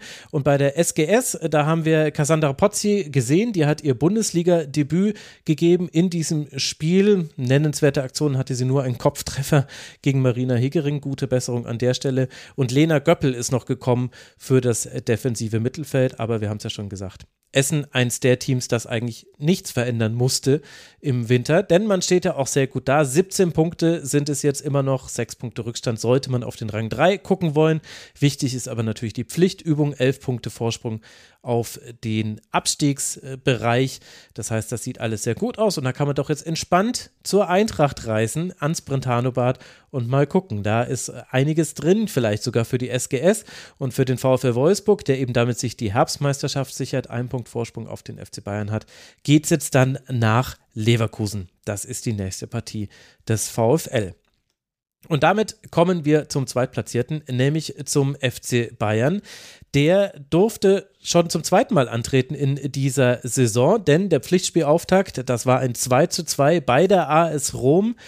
Es war hochdramatisch. Ich möchte nicht wissen, Adriana, in welchem Gemütszustand du das verfolgt hast. Der späte Ausgleich, dann in der Nachspielzeit gerät man wieder in Rückstand und schafft es dann noch in der 97. Minute, glaube ich, dann noch zum 2 zu 2 auszugleichen. Was bedeutet, Bayern hat es rein theoretisch, oder was heißt rein theoretisch? Sie haben es in der eigenen Hand. Sollte man zu Hause gegen PSG am Dienstagabend gewinnen, dann hat man es aus dieser Gruppe, die ja keine einfache war, rausgeschafft.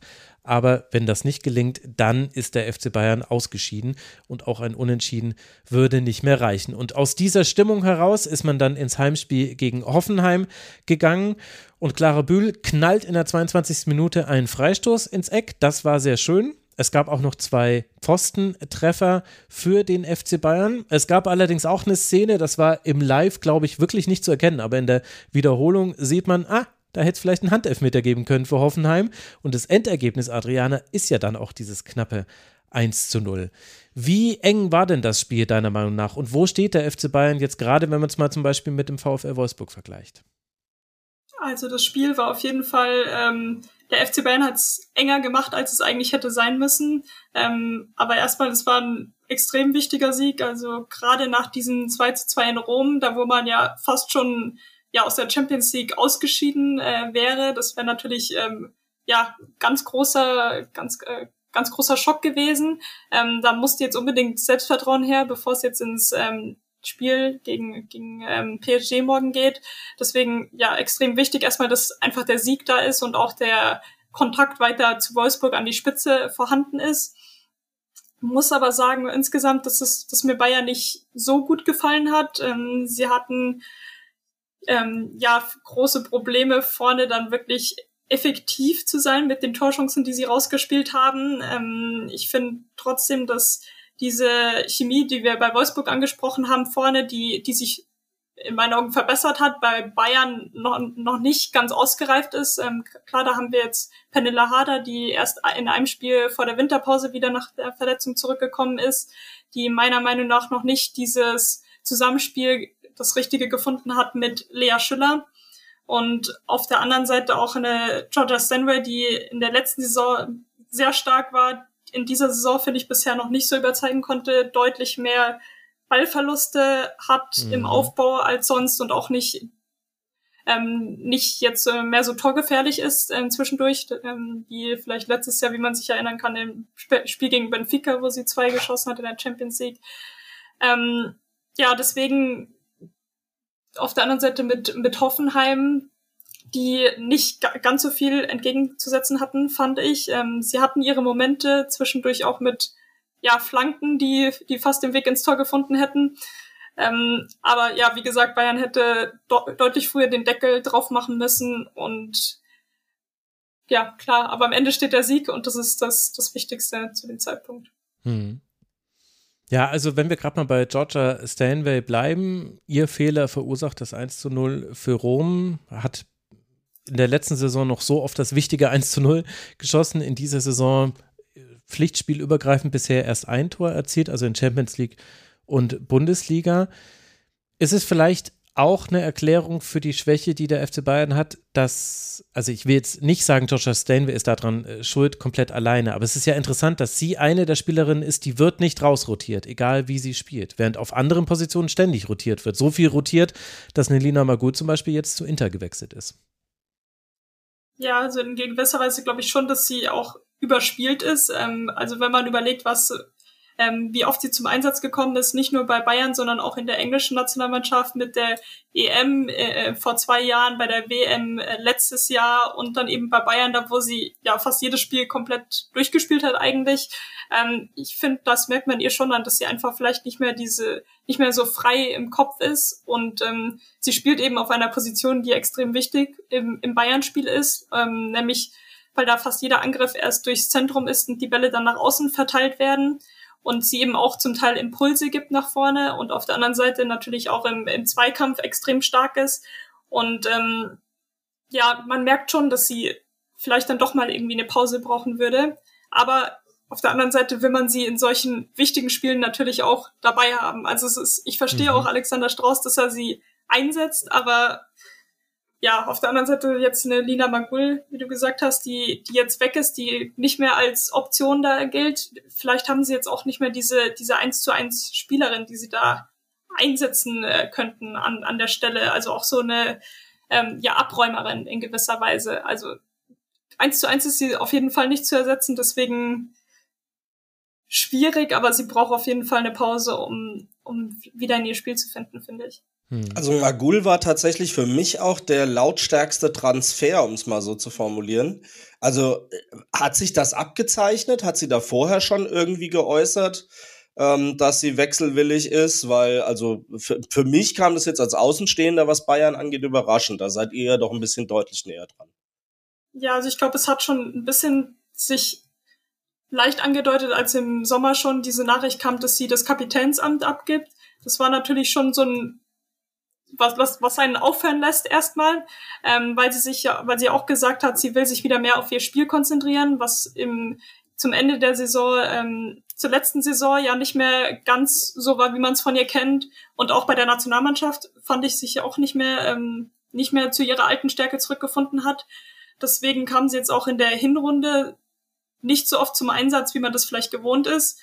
Und äh, deswegen hat sie es in gewisser Weise schon abgezeichnet. Ich finde, die Überraschung ist dann eher, dass sie zu Inter Mailand gegangen ist, weil es ja doch eine Mannschaft ist, die nicht direkt um die Champions League Plätze in, äh, in Italien mitspielt, ähm, sondern eher so dritter, vierter Platz aktuell da, da ähm, eher hingeht. Ähm, aber auf der anderen Seite, man hat es jetzt gesehen, sie hat schon neben dem allerersten Spiel hat sie eine Vorlage ähm, geleistet. Ähm, jetzt ähm, am Wochenende hat sie zwei Tore, also zum, zum Sieg beigetragen. Also anscheinend hat sie wieder, also ist der Schalter wieder umgelegt worden bei ihr und das freut einen natürlich. Aber klar, für den FC Bayern ist es trotzdem eine Identifikationsfigur, die da gegangen ist, die den Verein über ja, mehrere Jahre geprägt hat.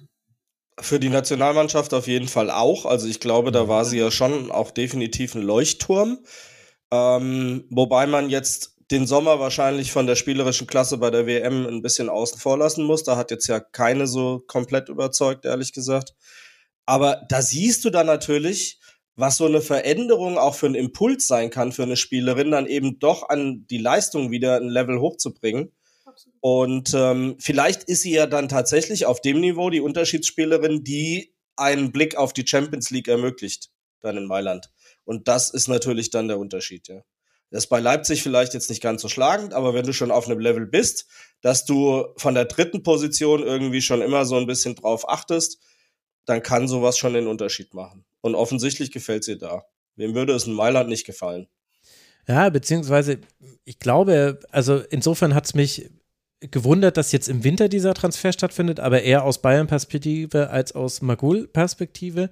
Und dass sie zu Inter gegangen ist, das fand ich dann gar nicht so verwundernswert. Klar, sportlich gibt es interessantere und noch bessere Teams in Italien, aber ich glaube, Lina Magul ging es eigentlich in der ganzen Zeit bei Bayern auch in der Hinrunde nur um eine Sache, nämlich sie wollte spielen. Sie wollte spielen und sie wollte auch möglichst nur spielen müssen und sie wollte auch so spielen, wie sie es am besten kann, nämlich ja, innerhalb einer Struktur, aber innerhalb der Struktur dann mit vielen Freiheiten, mit, mit einer Intuition, mit, ähm, mit Spaß und Freude. Und das kann sie bei Inter ganz eindeutig machen. Das hat man jetzt in den ersten Spielen wirklich schon gesehen. Das ist verrückt, wie oft die auf einmal wieder im Strafraum war. Das hat sie bei Bayern irgendwann gar nicht mehr so gemacht. Da hing sie immer auf dem Flügel rum, weil diese zentrale Position ja auch so gar nicht mehr gespielt wurde oder ausgefüllt wurde. Jetzt spielt er Pernille Harder, hat auch ein sehr, sehr gutes Spiel gemacht gegen Hoffenheim, holt auch mit einer Aktion den Freistoß zum 1 zu 0 raus. Aber auch Pernille Harder hat zum Beispiel, glaube ich, auch noch Probleme damit, eine Rolle gemeinsam mit Lea Schüller zu finden. Und das war ja das, was Lina Magul die ganze Zeit eigentlich so durchgetrieben hat. Auf dem Flügel war sie zu weit weg von den interessanten Zonen, in die sie eigentlich rein muss, weil du willst sie im Strafraum haben mit Ball am Fuß, weil dann ist sie sehr schwer ohne Foul zu stoppen. Und äh, da kam sie aber qua ihrer Definition gar nicht mehr rein. Und deswegen glaube ich, aus Lina Maguls Sicht hat das Sinn ergeben. Ich habe, ich war in der Champions League Pressekonferenz vor dem Spiel gegen Rom. Da habe ich auch Alex Strauß relativ deutlich danach gefragt, dass ich, wie eben diese, diese Kaderstruktur zustande kommt. Bei Lina Magul hat er sehr eindeutig gesagt, wir wollten mit Lina Magul verlängern, wir wollten unbedingt, dass sie bleibt. Sie wollte eine neue Herausforderung nehmen und dann wollten wir ihr keine Steine in den Weg legen. Aber er hat noch zwei andere interessante Sachen gesagt. Äh, und äh, zwar, ähm, er hat viele Probleme der Hinrunde auf Müdigkeit bezogen und dass man wegen verletzter Spieler nicht mehr so rotieren konnte, wie man eigentlich geplant hatte. Und dann hat das eine das andere so ein bisschen bedingt. Und auf der anderen Seite hat er dann aber auf die Nachfrage, warum man dann zum Beispiel eine Linda Sembrand holt äh, für die Verteidigung mit ihren 36 Jahren, und äh, eine Maxi-Reihe gehen lässt mit ihren 29 Jahren, die ist jetzt auch in die USA gewechselt nach Chicago, da hatte dann sehr viel und sehr lange von einem Prozess gesprochen, in dem sich der FC Bayern befinden würde und dass man quasi auch erkennen müsse, dass das jetzt etwas Längeres sei. Er hat auch einmal so gesagt, weil Pernille Harder saß neben ihm, ja, Pernille hat das bei Chelsea doch auch erlebt. Das hat auch eine ganze Weile gedauert, bis die richtig gut wurden. Da zuckt Adriana gleich positiv zusammen bei Chelsea.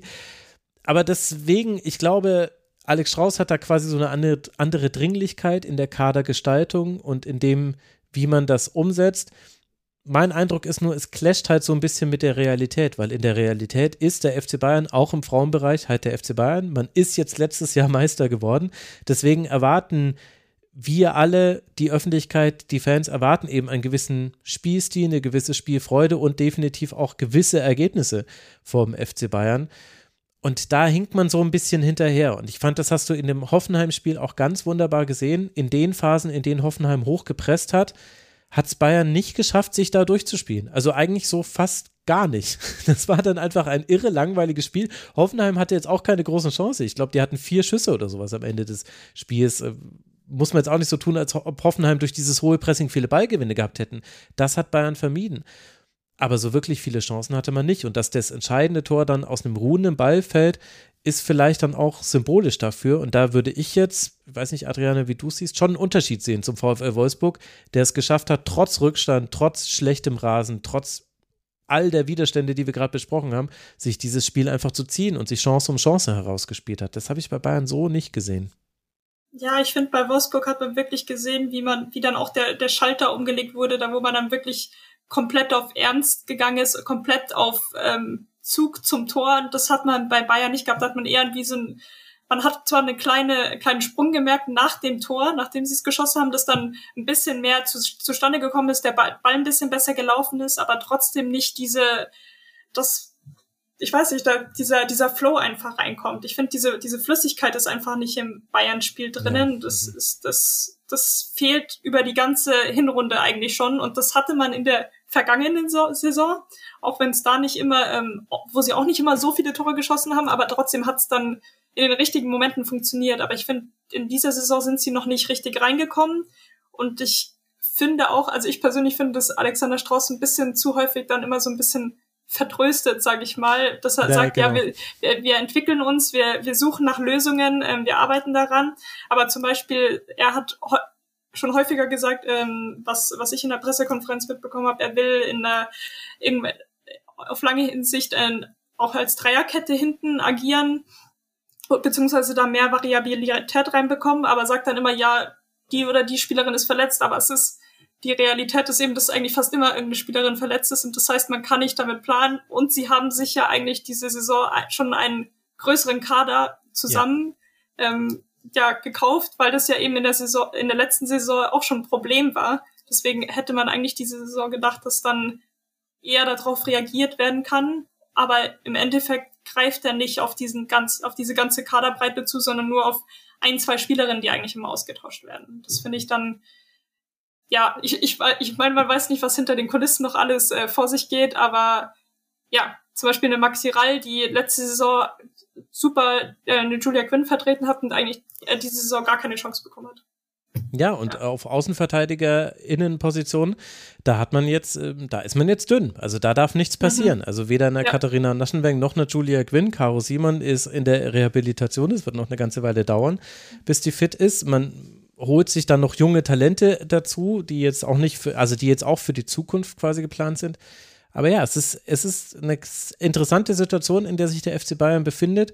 Und Alex Strauß hat nie so ganz Unrecht mit allem, was er sagt. Also er spricht ja auch darum, wir müssen effizienter mit unseren Torchancen werden. Und wir, wir müssen doch einfach nur mal die Torchancen machen. Das stimmt ja. Der FC Bayern hat immer in jedem Spiel Torchancen, egal gegen welchen Gegner. Aber auf der anderen Seite weiß man doch jetzt, dass sie nicht effizient sind in, im Verwerten ihrer Torchancen. Also das ist wenn wir, wenn wir jetzt auf einmal eine Lea Schüller erleben würden, die aus drei Torschüssen zehn Tore macht, dann wäre das eine richtige Überraschung, weil das ist Lea Schüller nicht. Die ist eine tolle Stürmerin, aber sie ist nicht diejenige, die jede Chance beim Schopf ergreift und reinmacht. Davon gibt es nämlich nur ganz, ganz wenige im Spitzenfußball. Und das ist so glaube ich, ein Problem, was auch Alex Strauß jetzt so langsam vielleicht auch zu spüren bekommt, dass diese Argumente, die er hat, nie komplett falsch sind, dass sie aber, je öfter er sie wiederholt, desto stumpfer werden sie und desto weniger will man sie hören. Und man merkt das auch, er ist jetzt manchmal auch kritischer gegenüber JournalistInnen. Ihr seht es ja immer nur so negativ. Ja, klar, kann auch sein. Ich würde es wahrscheinlich in seiner Position auch positiver sehen. Ich würde zum Beispiel darauf verweisen, dass man dieses Spiel ja gewonnen hat und drangeblieben ist an Wolfsburg und Wolfsburg unter Druck gesetzt hat. Alles wäre richtig. Aber dieser fehlende Fluss, das ist mir auch ganz extrem aufgefallen. Und übrigens auch bei beiden Teams. Also, um auch Hoffenheim nochmal kurz mit reinzunehmen. Es gibt nicht so wahnsinnig viel zu Hoffenheim zu sagen, muss man ehrlicherweise sagen. Sie haben ganz gut verteidigt. Äh, sie haben äh, ganz interessant mit Lisanne Kaut auf Linksverteidiger gespielt und Sarah Linde ist auf rechts gewechselt. Vor allem Linde hat das sehr gut wieder gemacht. Man stand auch sehr stabil. Ich fand, äh, dass Spechter auch einige sehr gute Aktionen hatte. Aber so wie Bayern ist auch Hoffenheim eigentlich kaum in so eine Ballzirkulation mal reingekommen. Und bei Hoffenheim erwartet man es jetzt nicht, weil sie spielen auswärts in München. Bei Bayern ist es dann eher die Nachricht. Aber da hatten beide sehr ähnliche Probleme. Also wenn man nur mal darauf geachtet hat, nach wie vielen Passstationen wird jetzt wieder ein Fehlpass gespielt, dann war das auf beiden Seiten nicht so gut. Ich habe die Passquoten jetzt gar nicht angeguckt, aber also ich habe es mir hier notiert, ja 78 Prozent Bayern, 78, 77 Hoffenheim. Ja. Das ist beides unterdurchschnittlich für die beiden. Die beiden sind eigentlich eher in den 80ern unterwegs.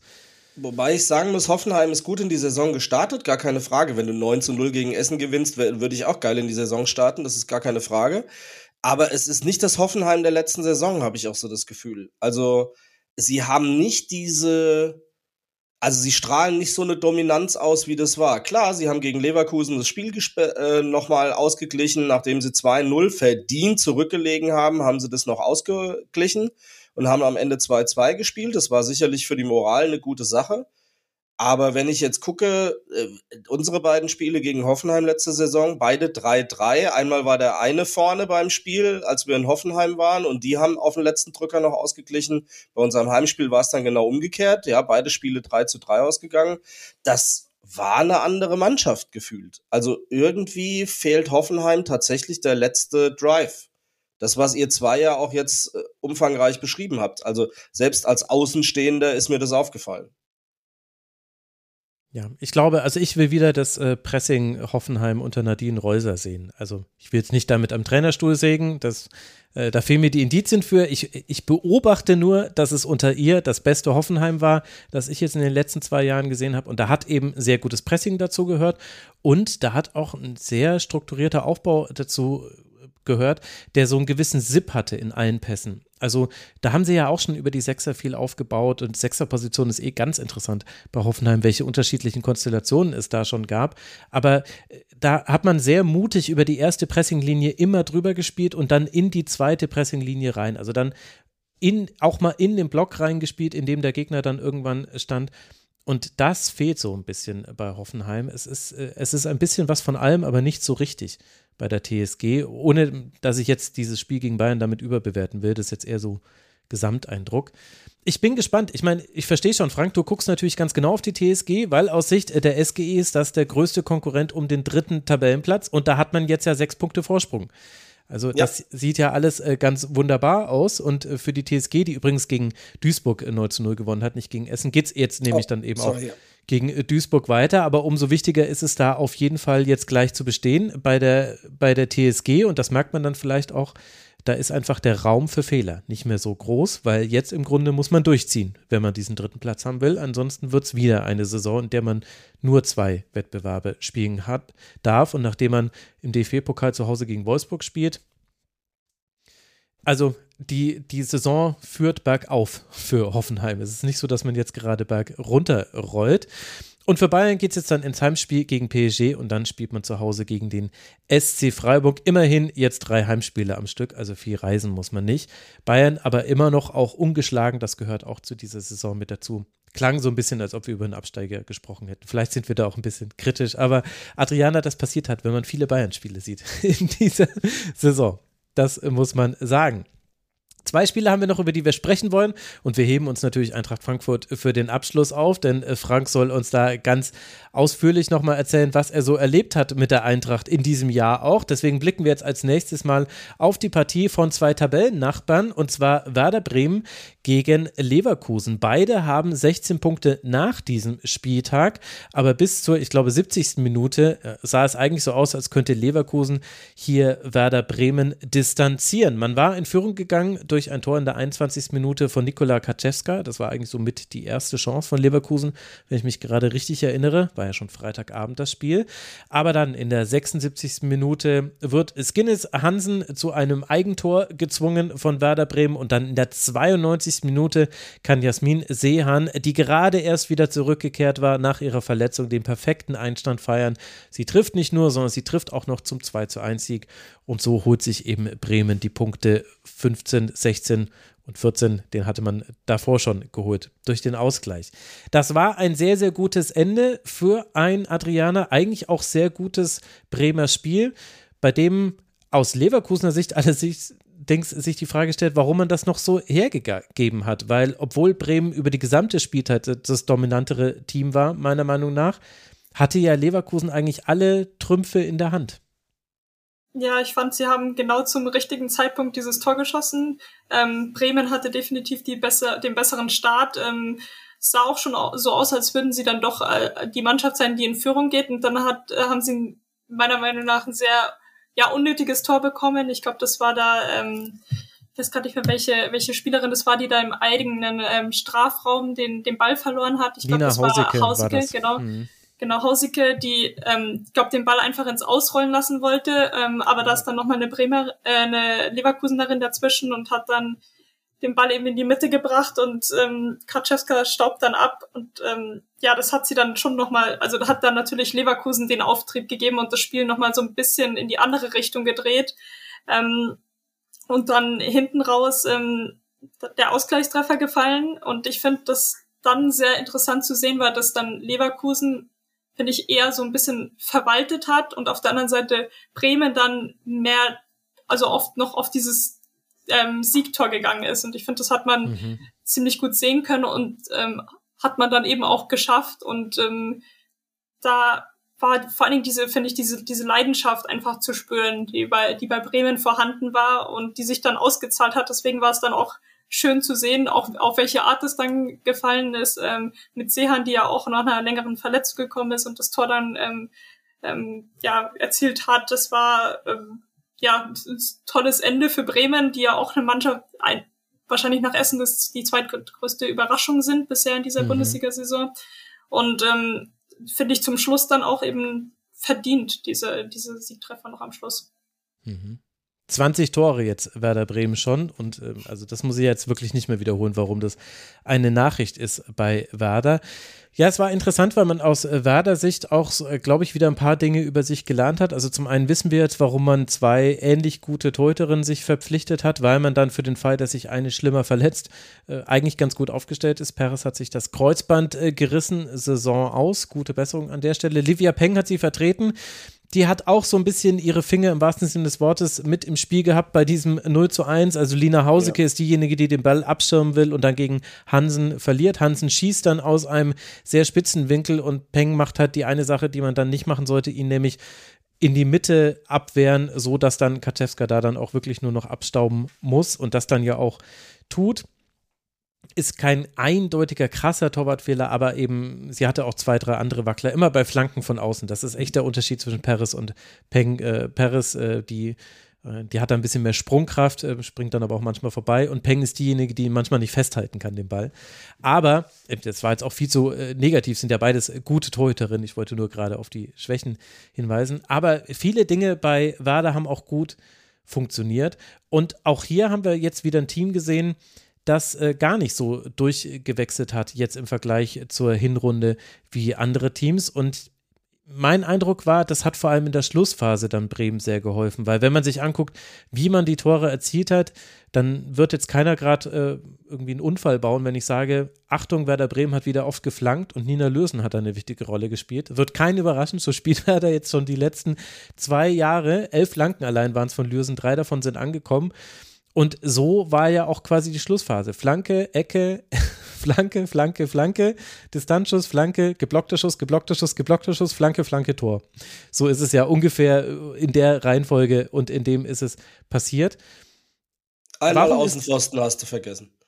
Einmal Außenpfosten noch, stimmt, richtig. Das war, als Turani ausgerutscht ist. Stimmt. Genau. Das war. Der 89. hat sie es schon angedeutet. Sie haben sich schon rangetastet, so ist es nicht. Das ist allerdings wahr. Ja, da hast du recht. Aber wenn ich jetzt hier schon eine Ex-Spielerin quasi vor mir habe, die jetzt die äh, Reihen äh, gewechselt hat, Adriane, warum ist das äh, auf Dauer so schwer zu verteidigen oder äh, warum hat es Leverkusen eben nicht hinbekommen, irgendwie diesem Druck ent zu entweichen, den Werder da aufgebaut hat? Weil man hat ja eigentlich Spielerinnen auf dem Feld, die auch mal einen Konter fangen können oder die auch mal einen langen Ball, weißt du, Kaczewska, die kannst du ja auch lang anspielen, die kann mal einen Ball festmachen, dann rückt man nach. Und dann kannst du mal ein bisschen durchschnaufen, aber das hat ja Leverkusen nicht geschafft. Ich glaube, da macht es dann schon aus, wenn man, wenn man sieht, den, den Willen einfach von der anderen Mannschaft. Ich finde, der war mhm. bei Bremen deutlich stärker und das erzeugt natürlich auch ein Selbstbewusstsein bei den Spielerinnen. Und ähm, wenn das vorhanden ist, dann ist das, tun sie sich im Spiel nach vorne einfach leichter und wenn sie diesen, das eben auch bis zum Schluss durchziehen können, dann ist es eben auch wenn die eine Mannschaft gegen Ende schon so ein bisschen müde wird und dann bei der anderen die, die letzten Prozente nochmal rausgeholt werden, dann besteht da natürlich schon nochmal immer die Chance, dass man da das Spiel nochmal noch mal drehen kann, beziehungsweise dann nochmal für sich entscheiden kann. Und ich glaube, das war schon etwas, was ausgemacht hat, ähm, gerade bei Bremen, die finde ich dann gerade über die Außen natürlich ähm, Sternert und dann auch Mahmoud, die dann eingewechselt wurde, die am Schluss mhm. nochmal richtig, richtig Gas gegeben haben.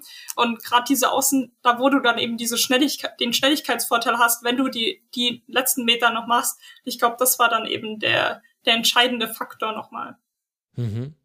Auch die Einwechslung vielleicht. Also Diekmann äh, kommt in der 62. Mhm. Die schlägt dann die Flanke zum 2 zu 1. Äh, Kunkel kam rein, die hat mir schon in der Hinrunde gut äh, gefallen.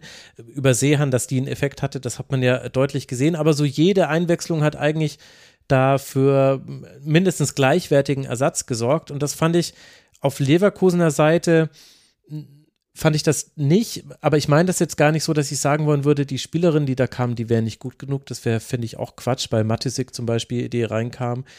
Aber, äh, und Elisa Sens natürlich, die eingewechselt wurde. Die, warum sollte ich die kritisieren? Ich bin der Teil des Elisa Sens Fanclubs, der hier im Rasenfunk gegründet wurde. Aber äh, bei Leverkusen hat eben genau das, was du gesagt hast, so eine gewisse Eigenschaft irgendwie gefehlt, sich dagegen aufzu, aufzubäumen. Und dann hast du also Turani, ab, abgesehen von diesem Ausrutscher, gutes Spiel gemacht. Sie hatte noch diese eine Aktion, die ist sich mit Hauseke, nee, nicht mit Hauseke, die war ja da schon ausgewechselt, sondern mit Sternert, genau, ist sie zusammengerauscht. Äh, direkt danach Revanche V gelb. also es war auch, äh, war auch ruppig, es gab auch einige Kopftreffer in diesem Spiel, aber auch Melissa Friedrich zum Beispiel, die finde ich, hat eigentlich ein gutes Spiel gemacht in Innenverteidigung. Die haben so viel verteidigt. Aber wenn du halt so viel verteidigst, dann kann es halt sein, dass du einen Freistoß von Lürsen verteidigt verteidigst und dann kommt die zweite Flanke und dann hast du eine aus, dem, aus den Augen verloren. Das war Seehan. Die hatte da einfach zwei Meter in alle Richtungen Platz und macht dann aber auch diesen Kopfball wirklich perfekt. Also aus so einer eigentlich schlechten Flanke, so eine Bogenlampenflanke, den dann einfach so perfekt zu treffen, dass er halt irgendwie so ins Eck geht, dass da Repol nicht mehr hinkommen kann.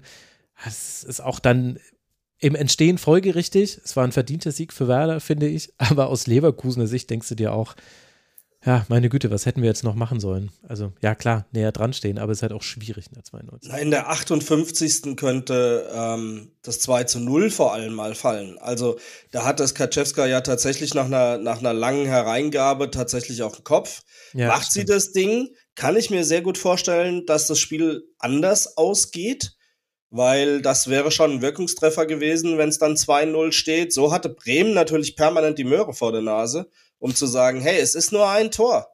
Es ist nur ein Tor und dann hat sich's bewahrheitet. Und wenn du dann diesen, diesen Schwung mitnimmst aus dem Ausgleich, dann schaffst du es eben auch in der Nachspielzeit das Ding noch zu drücken. Dann ist es halt so. Hm. Ja, das gehört auch noch zu diesem Spiel mit dazu. Es gab zwei strittige Aktionen, nämlich diese eine, da hat äh, dann Kaczewska den Abpraller dann reingemacht, aber das hat wegen Abseits nicht gezählt. Ob es Abseits war, keine Ahnung. Es wurde nämlich, Achtung, keine einzige Wiederholung der Szene gezeigt. WTF. Äh, und das andere war ein möglicher Handstrafstoß. Da haben wir nur gesehen, dass Spielerinnen reklamiert haben. Der Kommentator hat es auch erwähnt. Es gab keine einzige Wiederholung davon. Ich kann es euch nicht sagen. Ja, ich will jetzt nicht das, wieder das Thema Produktion im Bundesliga-Kontext aufmachen. Aber es ist eines. Es ist ein riesengroßes Thema. Müssen Adrian, wir uns das Real Life nochmal anschauen. Da können wir es ja anhalten. Ja, ja, das ist natürlich ja hier ich, der, der TV-Zuschauer. Ich habe da natürlich meine ganz eigenen äh, Ansprüche, die vielleicht ja auch nicht die wichtigsten sind. Adriane, hast du noch zu dem Spiel was zu sagen? Ansonsten bereiten wir sonst jetzt die Bühne für Frank und dann, dann hören wir eigentlich nur noch zu, glaube ich. Ja, ich glaube, lassen wir, lassen wir Frank jetzt erzählen.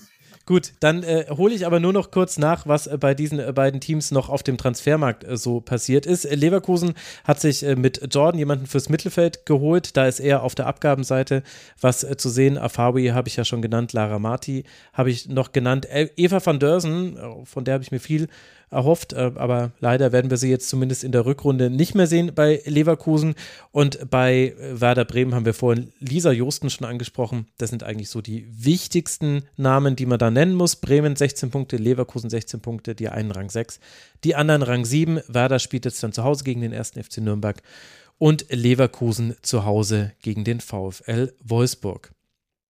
Und dann haben wir noch die Eintracht. Die Eintracht hat auch in der Bundesliga gespielt, aber wir beginnen aus gegebenem Anlass nicht mit der Bundesliga, sondern mit der Champions League. Die Bayern haben bei Rom 2 zu 2 gespielt und für die Eintracht stand das Auswärtsspiel in Barcelona an. Rund 260 Fans sind mitgereist. Ich hatte die große Freude, zusammen mit äh, dem Fanbetreuer Marc das äh, Spiel gucken zu dürfen in Frankfurt tatsächlich. Und Ach, aus, ja zuverlässigen Quellen wurde mir berichtet von Menschen vor Ort, dass die erste Reaktion so manches Bewohners und Bewohnerinnen von Barcelona war, Was, die Eintracht ist wieder da? Mit so leichter Panik in der Stimme und dann so, ach so, nur die Frauen und diesmal nicht 30.000, sondern nur 260. Hast du das auch erlebt, Frank? Ich sag's mal so, äh, die Reaktionen auf uns waren eher ein bisschen geteilt. Also wir mhm. haben durchaus auch nach dem Auftritt der Männer am 14. April 22, das weiß ich noch sehr genau, dieses Datum werde ich, glaube ich, mein Leben nie vergessen, weil auch da war ich in Barcelona, ähm, hat man ein bisschen nicht so nett auf uns reagiert, als man gesehen hat, dass wir Eintracht-Fans sind. Ich glaube, der Stachel sitzt noch sehr tief von vor zwei Jahren. Mhm. Ähm, auf der anderen Seite ist das, ist das so eine gechillte Stadt, wo man wirklich, also ich kenne keinen, der Barcelona nicht mag, der mal dort gewesen ist. Also von daher, eine Reise ist es auf jeden Fall immer wert. Vom Ergebnis war das jetzt vielleicht bei den Frauen diesmal nicht so, aber es war schon mal interessant zu sehen, die Plaza de Catalunya mal ohne 40.000 Eintracht-Fans zu sehen, weil man dann die Plaza mal gesehen hat. Das war ja schon mal ein signifikanter Unterschied. Ähm, ja, ich sag's mal so, es war schon alleine deswegen was ganz anderes, weil wir eben nicht ganz so viele Fans gewesen sind. Ich glaube, 260 ist sogar noch fast ein bisschen untertrieben. Also es waren schon noch ein paar mehr, glaube ich, mhm. aber auch aufgefüllt aus Jugendmannschaften, wobei ich das bei der Eintracht halt immer echt stark finde. Die packen dann auch wirklich alle ein, um allen so ein bisschen die, diesen Champions League Flair dann jetzt auch zu geben, wenn wir schon mal dabei sind. Mhm. Und ähm, Jetzt aus Fansicht war es eigentlich äh, ganz gechillt. Wir haben uns die Zeit gut vertrieben. Das Problem bei dem Stadion ist schlicht und einfach, es ist, nee, ich bin im Rasenfunk, hier benehme ich mich. Es ist etwas weiter draußen, so formuliere ich es jetzt mal. Ähm, das heißt, du, du bist irgendwie eine halbe Stunde allein mit der S-Bahn unterwegs, um da irgendwie mal rauszukommen. Ähm, das Camp Nou haben wir ja zu Fuß erreicht damals. Das war ja ein bisschen was anderes. Dafür mussten sie es anschließend auch renovieren. Das finde ich nur fair. Und äh, das Estadi Johann Kreuf ist doch ein bisschen schwierig zu erreichen. Mhm. Dann hat die S-Bahn irgendwie noch einen kleinen Schaden gehabt, ist liegen geblieben. War egal. Wir sind so mit 100 Leuten vom S-Bahnhof dann zum Stadion gelaufen. Das war schon ganz nett. Natürlich kein Vergleich.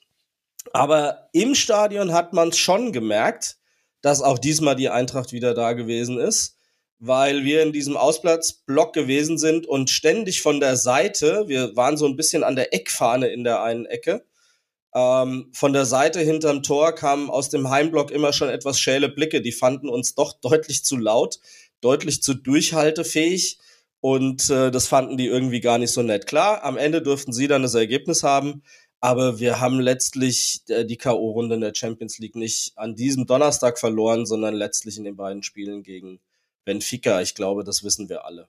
Hm. Aber es war eine sensationelle Auswärtsreise. Ich hatte das Privileg, mit der Mannschaft tatsächlich zurückzufliegen, ohne es zu wissen. Ich habe dann am Spieltag erfahren, dass die auch in meiner Maschine sitzen, die dann freitags zurückgegangen ist. Das ist natürlich auch nochmal sehr was ganz Besonderes. Da bumpert das Fanherz doch nochmal einmal mehr. Mhm. Äh, kurz zum Sportlichen, also es war ein 0 zu 2. Wir haben ja. vielleicht die nächste Weltfußballerin gesehen, was Graham Hansen gerade spielt. Das ist einfach unfassbar. Also, das ist, ja. muss man erstmal schaffen, bei Barca nochmal herauszuragen, so schwer es ist. Es war aber ein sehr teures Spiel für die Eintracht, denn Verletzungen sind ein Thema, Frank. Äh, Verletzungen sind definitiv ein Thema. Wir haben gleich zwei Bänderrisse zu beklagen und das ist ein Preis, den möchtest du bei einem Spiel, wo es letzten Endes um gar nichts mehr geht, weil wir hätten gewinnen müssen, nachdem Benfica gegen Rosengard mhm. vom Ergebnis uns eine winzige Tür zwischendurch mal aufgelassen hat. Rosengard uns ja sogar hat träumen lassen, weil sie in Führung gegangen sind. Ähm, dann hätten wir eine Chance mit einem Unentschieden gehabt. Letzten Endes ist Barca ist eine Übermacht. Du spielst gegen gefühlt die halbe spanische Nationalmannschaft. Aber leider ähm, haben wir das Problem, dass Tanja Pavolek, unsere Kapitänin, sich mit einem Riss des vorderen Kreuzbandes äh, vom Platz begeben musste und auch auf Krücken unterwegs war. Und äh, Gary Reuteler hat leider einen Außenbandriss davon getragen, sodass dieses Spiel ohne Wert eigentlich sogar ähm, ja, einen negativen Touch hat, weil sich zwei unserer Spielerinnen in die lange Reihe der Bänderrisse ein Reihen, die diese Saison schon zu Buche stehen.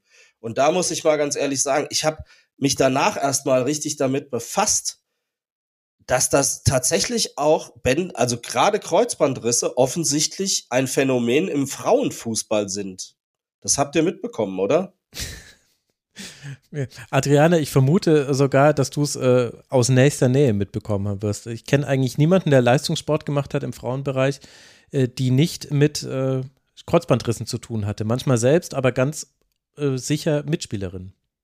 Ja, ich hatte also ganz viele Mitspielerinnen, ähm, da wo ich das miterlebt habe, bei mir toi toi toi noch nichts passiert. Ähm, aber ja, also auch nicht, nicht nur einmal, sondern auch mehrfach, wo man das ähm, miterlebt hat. Ich habe mich tatsächlich auch gerade mit dieser Thematik aus, auch aus diesem Grund ziemlich äh, tief auch äh, beschäftigt, ähm, Interviews mit Spielerinnen geführt, aber auch mit ähm, ja, ExpertInnen, die auch da schauen, was man machen könnte, um das eben zu verhindern. Und ähm, gerade in England gab es ja auch ähm, extrem viel in der Nationalmannschaft äh, mit Leah Williamson und Arsenal. Ich glaube, die hatten vier Kreuzbandrisse in der letzten Saison allein schon. Ähm, und auch jetzt zu Beginn, ich glaube, Jill Roth hat jetzt auch einen Kreuzbandriss. Ja, genau. Catalina Perez haben wir ja vorher schon erwähnt. Also das ist schon ein sehr großes Problem, was aktuell im Frauenfußball ist. Eben weil man auch eigentlich fast ein ganzes Jahr ausfällt, beziehungsweise dann wieder, ähm, wenn man zurückkommt, wenn alles gut geht, ähm, muss man sich auch erst wieder zurückkämpfen. Und das ist wirklich ein extrem langer Prozess und schwieriger Prozess. Deswegen größten Respekt an alle Spielerinnen, die das durchmachen und dann auch wieder zurückkommen können. Also ich meine, die Liste vervollständigen wir mit Schaller von RBL momentan noch. Ähm, Rena Wichmann von Werder ist mit dabei. Und wir hatten ja auch ein paar prominente Namen. Und was mich halt besonders betrübt, ist, bei Pavo ist es jetzt der zweite hm. Kreuzbandriss in einer recht überschaubaren Zeit ich glaube, das wirft einen dann schon ganz ordentlich zurück, ehrlich gesagt. Ja, Wobei es, glaube ich, das andere Knie ist als äh, das, wo sie ja, hatte, oder? Wenn ich das richtig gelesen habe. Ändert halt also nichts an der Leidenszeit, ja. Also wenn es das Gleiche wäre, dann müsstest du ja anders als Seppelrode, der sich ja anscheinend für unzerstörbar hält bei den Männern, ähm, irgendwann mal drüber nachdenken, ob es das dann noch wert ist, weil offensichtlich dann ja einfach eine Instabilität da ist, die da einen Einfluss drauf hat. Bei zwei verschiedenen spricht es ja eher noch für ein, für ein gut machbares Comeback im Zweifel. Aber offensichtlich hat's ja, wenn ich mich da so ein bisschen eingelesen habe, was natürlich mit der Anatomie zu tun. Ähm, so komisch das klingt, auch mit hormonellen Themen. Aber Adriana, du hast jetzt gesagt, du hast dich ja damit auch intensiver befasst. Was sind denn die Gründe, die du daraus gefunden hast? Sorry, Max, ich will das nicht sprengen und jetzt auch nicht ablenken, aber letzten Endes äh, ist das tatsächlich was, worauf ich mich auch ein bisschen vorbereitet habe, weil das jetzt so knallhart bei uns eingeschlagen ist und ich gedacht habe, das kann ja gar nicht wahr sein. Sorry, Adriana. Ja, alles gut. Nee, also was du schon gesagt hast, Anatomie auf jeden Fall. Also die Wahrscheinlichkeit ist höher für Frauen, sich das Kreuzband zu reißen, eben wegen der, wegen der Stellung des Beckens unter anderem. Ähm, dann, wie du gesagt hast, ähm, hormonell, also ich, da wird auch noch extrem äh, viel geforscht aktuell, inwieweit das dann auch mit der Periode zusammenhängt, weil dann eben der Hormonspiegel verschieden ist und dann eben ähm, man eventuell äh, verletzungsanfälliger zu manchen Zeiten ist. Dann gibt's auch sowas wie natürlich Belastungssteuerung, was äh, ein ganz großes Thema ist, Auf natürlich im Fall. Frauenfußball, auch mit dem Kalender und so weiter. Ähm, dann natürlich auch Rasenbedingungen, mhm. wo man auch nicht immer die besten hatte. Wir haben heute gesehen bei Wolfsburg, wie es da ausgesehen hat ähm, in Essen.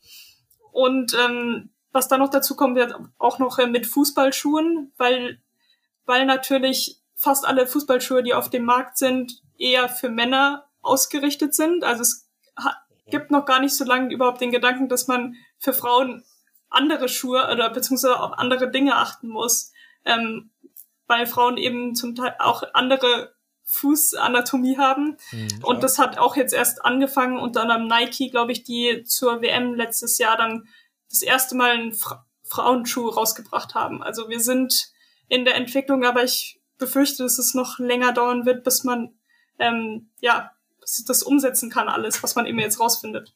Ja, aber ich meine, wie weit weg ist denn diese Überlegung, dass die Anatomie der Füße alleine und die Art der Schuhe, die man trägt, unterschiedlich ist? Also das sieht man ja auch im Alltag, dass es da unterschiedliche Schuhformen und Schuhtypen gibt für die unterschiedlichen äh, Personen, die sie tragen letzten Endes. Und weil du die WM gerade angesprochen hast, 30 Kreuzbandrisse haben Teilnahmen an der WM 2023 verhindert, weil 30 Spielerinnen weltweit Kreuzbandrisse hatten. Äh, das ist so eine frappierende Zahl, das ist ja komplett irre.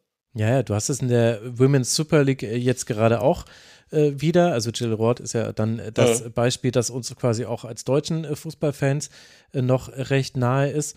Und es kommt halt zu allem, was du gesagt hast, Adriana, mit dazu. Also der Befund ist, äh, die Forschungslage ist einfach viel zu schlecht. Man weiß noch viel zu wenig. Man muss in ganz viele verschiedene Dinge forschen und das braucht zwei Dinge, Geld und Zeit.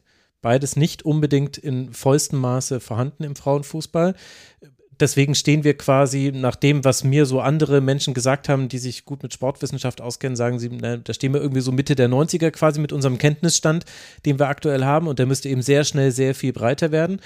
Und das Zweite ist, und ich finde, das muss man schon immer wieder dazu sagen, auch wenn das alle Hörerinnen und Hörer da draußen auch schon wissen und ihr zwei auch, aber es hat halt auch mit der geringeren Aufmerksamkeit für Frauen generell und für Frauensport zu tun, wenn so etwas, wie wir es bei der WM erlebt haben, das mit äh, Putellas und anderen, oder bei der EM war das ja mit Putellas, sie ist ja dann zurückgekommen, aber dass quasi mit die besten Spielerinnen der Welt fehlen bei diesem Turnier einfach einmal übertragen auf Männerturnier, dass da eben Messi dann nicht mitspielen kann und noch, keine Ahnung, wenn ihr auf Ronaldo steht, auch nicht Ronaldo und noch weiter, dass die, dass die alle ausfallen. Was da los wäre, wie sehr das diskutiert würde. Vielleicht würde dann sogar auch wirklich mal gesprochen, ah, vielleicht sollen wir Club-WM, vielleicht doch nicht, vielleicht doch ein paar weniger Spiele bei den Frauen. Es ist egal. Äh, Gianni Infantino darf irgendwie auf der einen Seite sagt er, ja, hier trete Türen ein, auf der anderen Seite sagt er, hier guck mal, ich habe euch was mitgebracht, das ist die neue FIFA Club-WM, ihr spielt jetzt übrigens immer durch. Also, es ist einfach, man ja, muss da dranbleiben auch die mehrstufige mehrstufigen europäischen Wettbewerbe, die jetzt in der Diskussion sind, dass du quasi auch da eine mehrgleisige europäische Liga hast, wie es bei den Männern ist, das wird auch wieder die Schlagzahl deutlich erhöhen. Und sind wir mal ehrlich, es sind auch insgesamt die Rahmenbedingungen. Wenn du dir anguckst, mit welcher Größe von Staff die Frauen unterwegs sind, das wurde mir ja die Woche jetzt gerade wieder mhm. vor Augen geführt. Und wenn du siehst, mit welchem Tross die Männer unterwegs sind, die einen ganzen Flieger für sich haben und die Mädels werden in die Linie mit reingebucht und da sitzen alle mit im selben Flieger, äh, mit Peter, Liesel und Gretchen, äh, das ist halt, oder Frank, äh, das, das ist halt absurd, ehrlich gesagt. Ja, dass die, die Männer kriegen halt einen Charterflieger und die Frauen fliegen eben dann äh, einfach so mit. Und das ist einfach nur ein Zeichen auch, dass da schon noch deutlich Luft nach oben ist. Auf mhm. jeden Fall. Und auf der anderen Seite, letzter äh, Punkt dazu, aber das zeigt ganz wunderbar die Ambivalenz dieser Sache.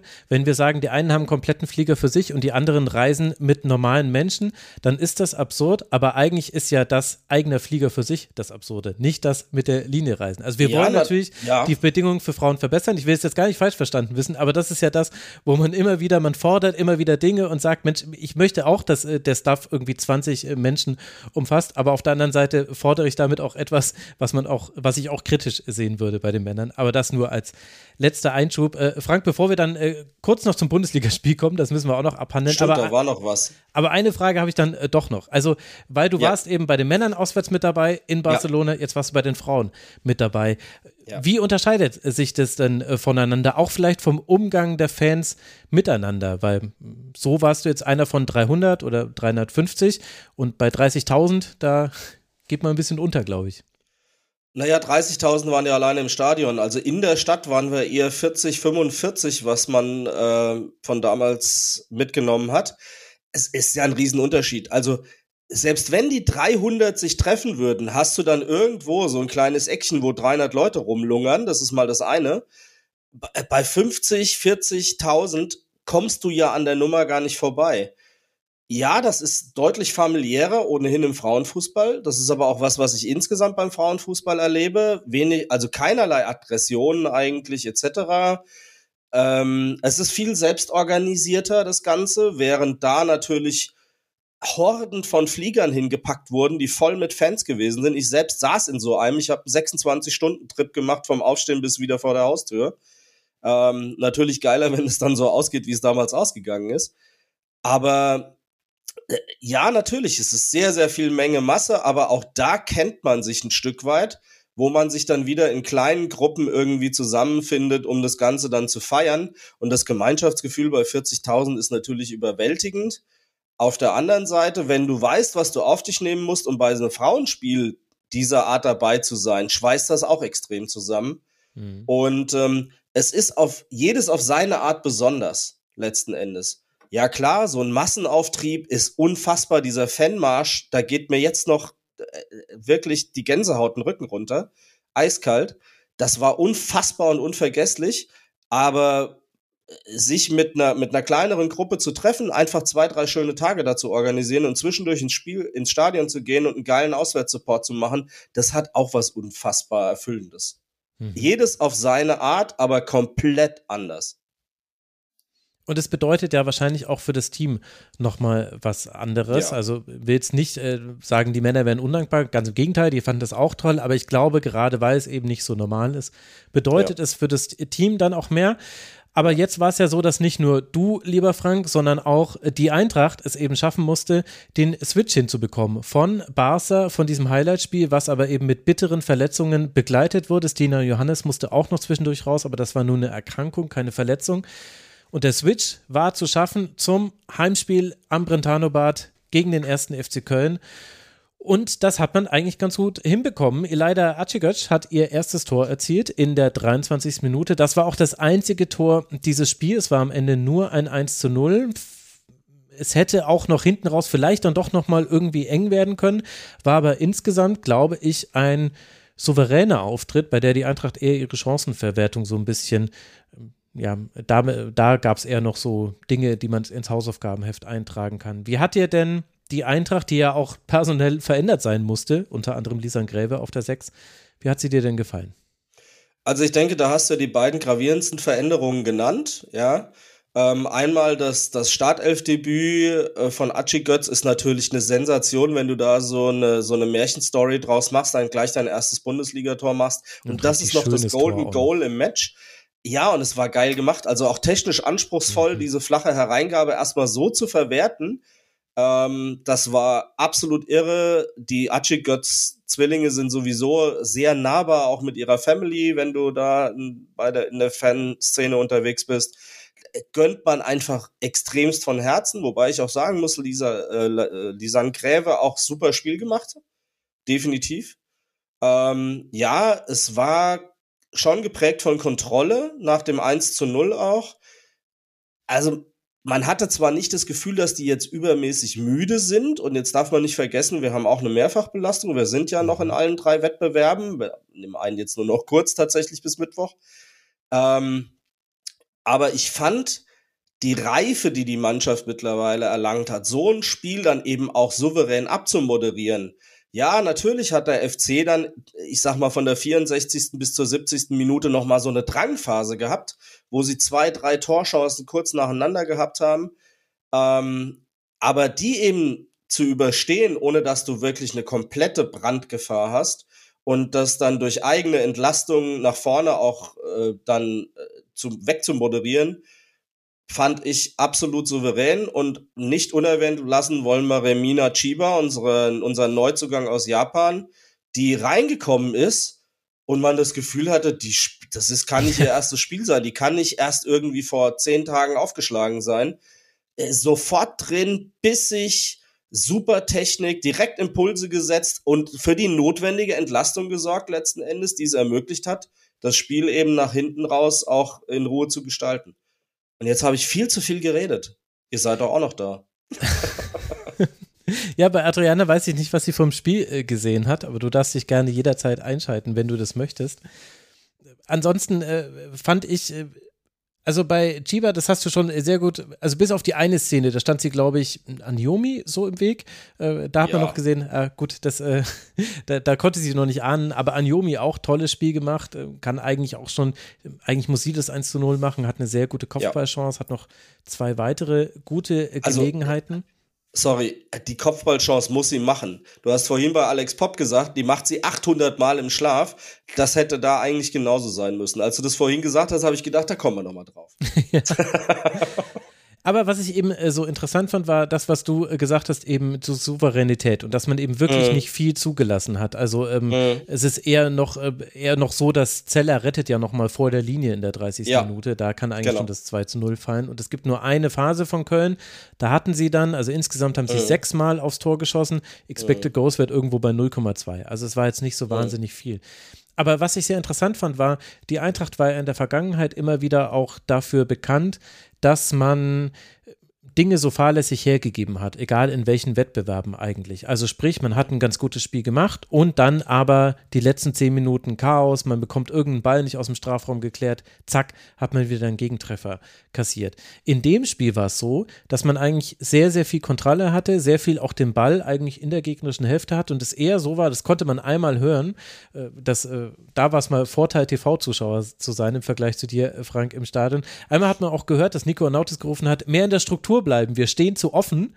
Und da dachte ich mir so, ja, er hat recht, weil da hatten nämlich alle Bock. Laura Freigang war wieder überall, die war auf dem Flügel im Zentrum sonst ja. wie. Nicole Anjomi hat sich fallen lassen.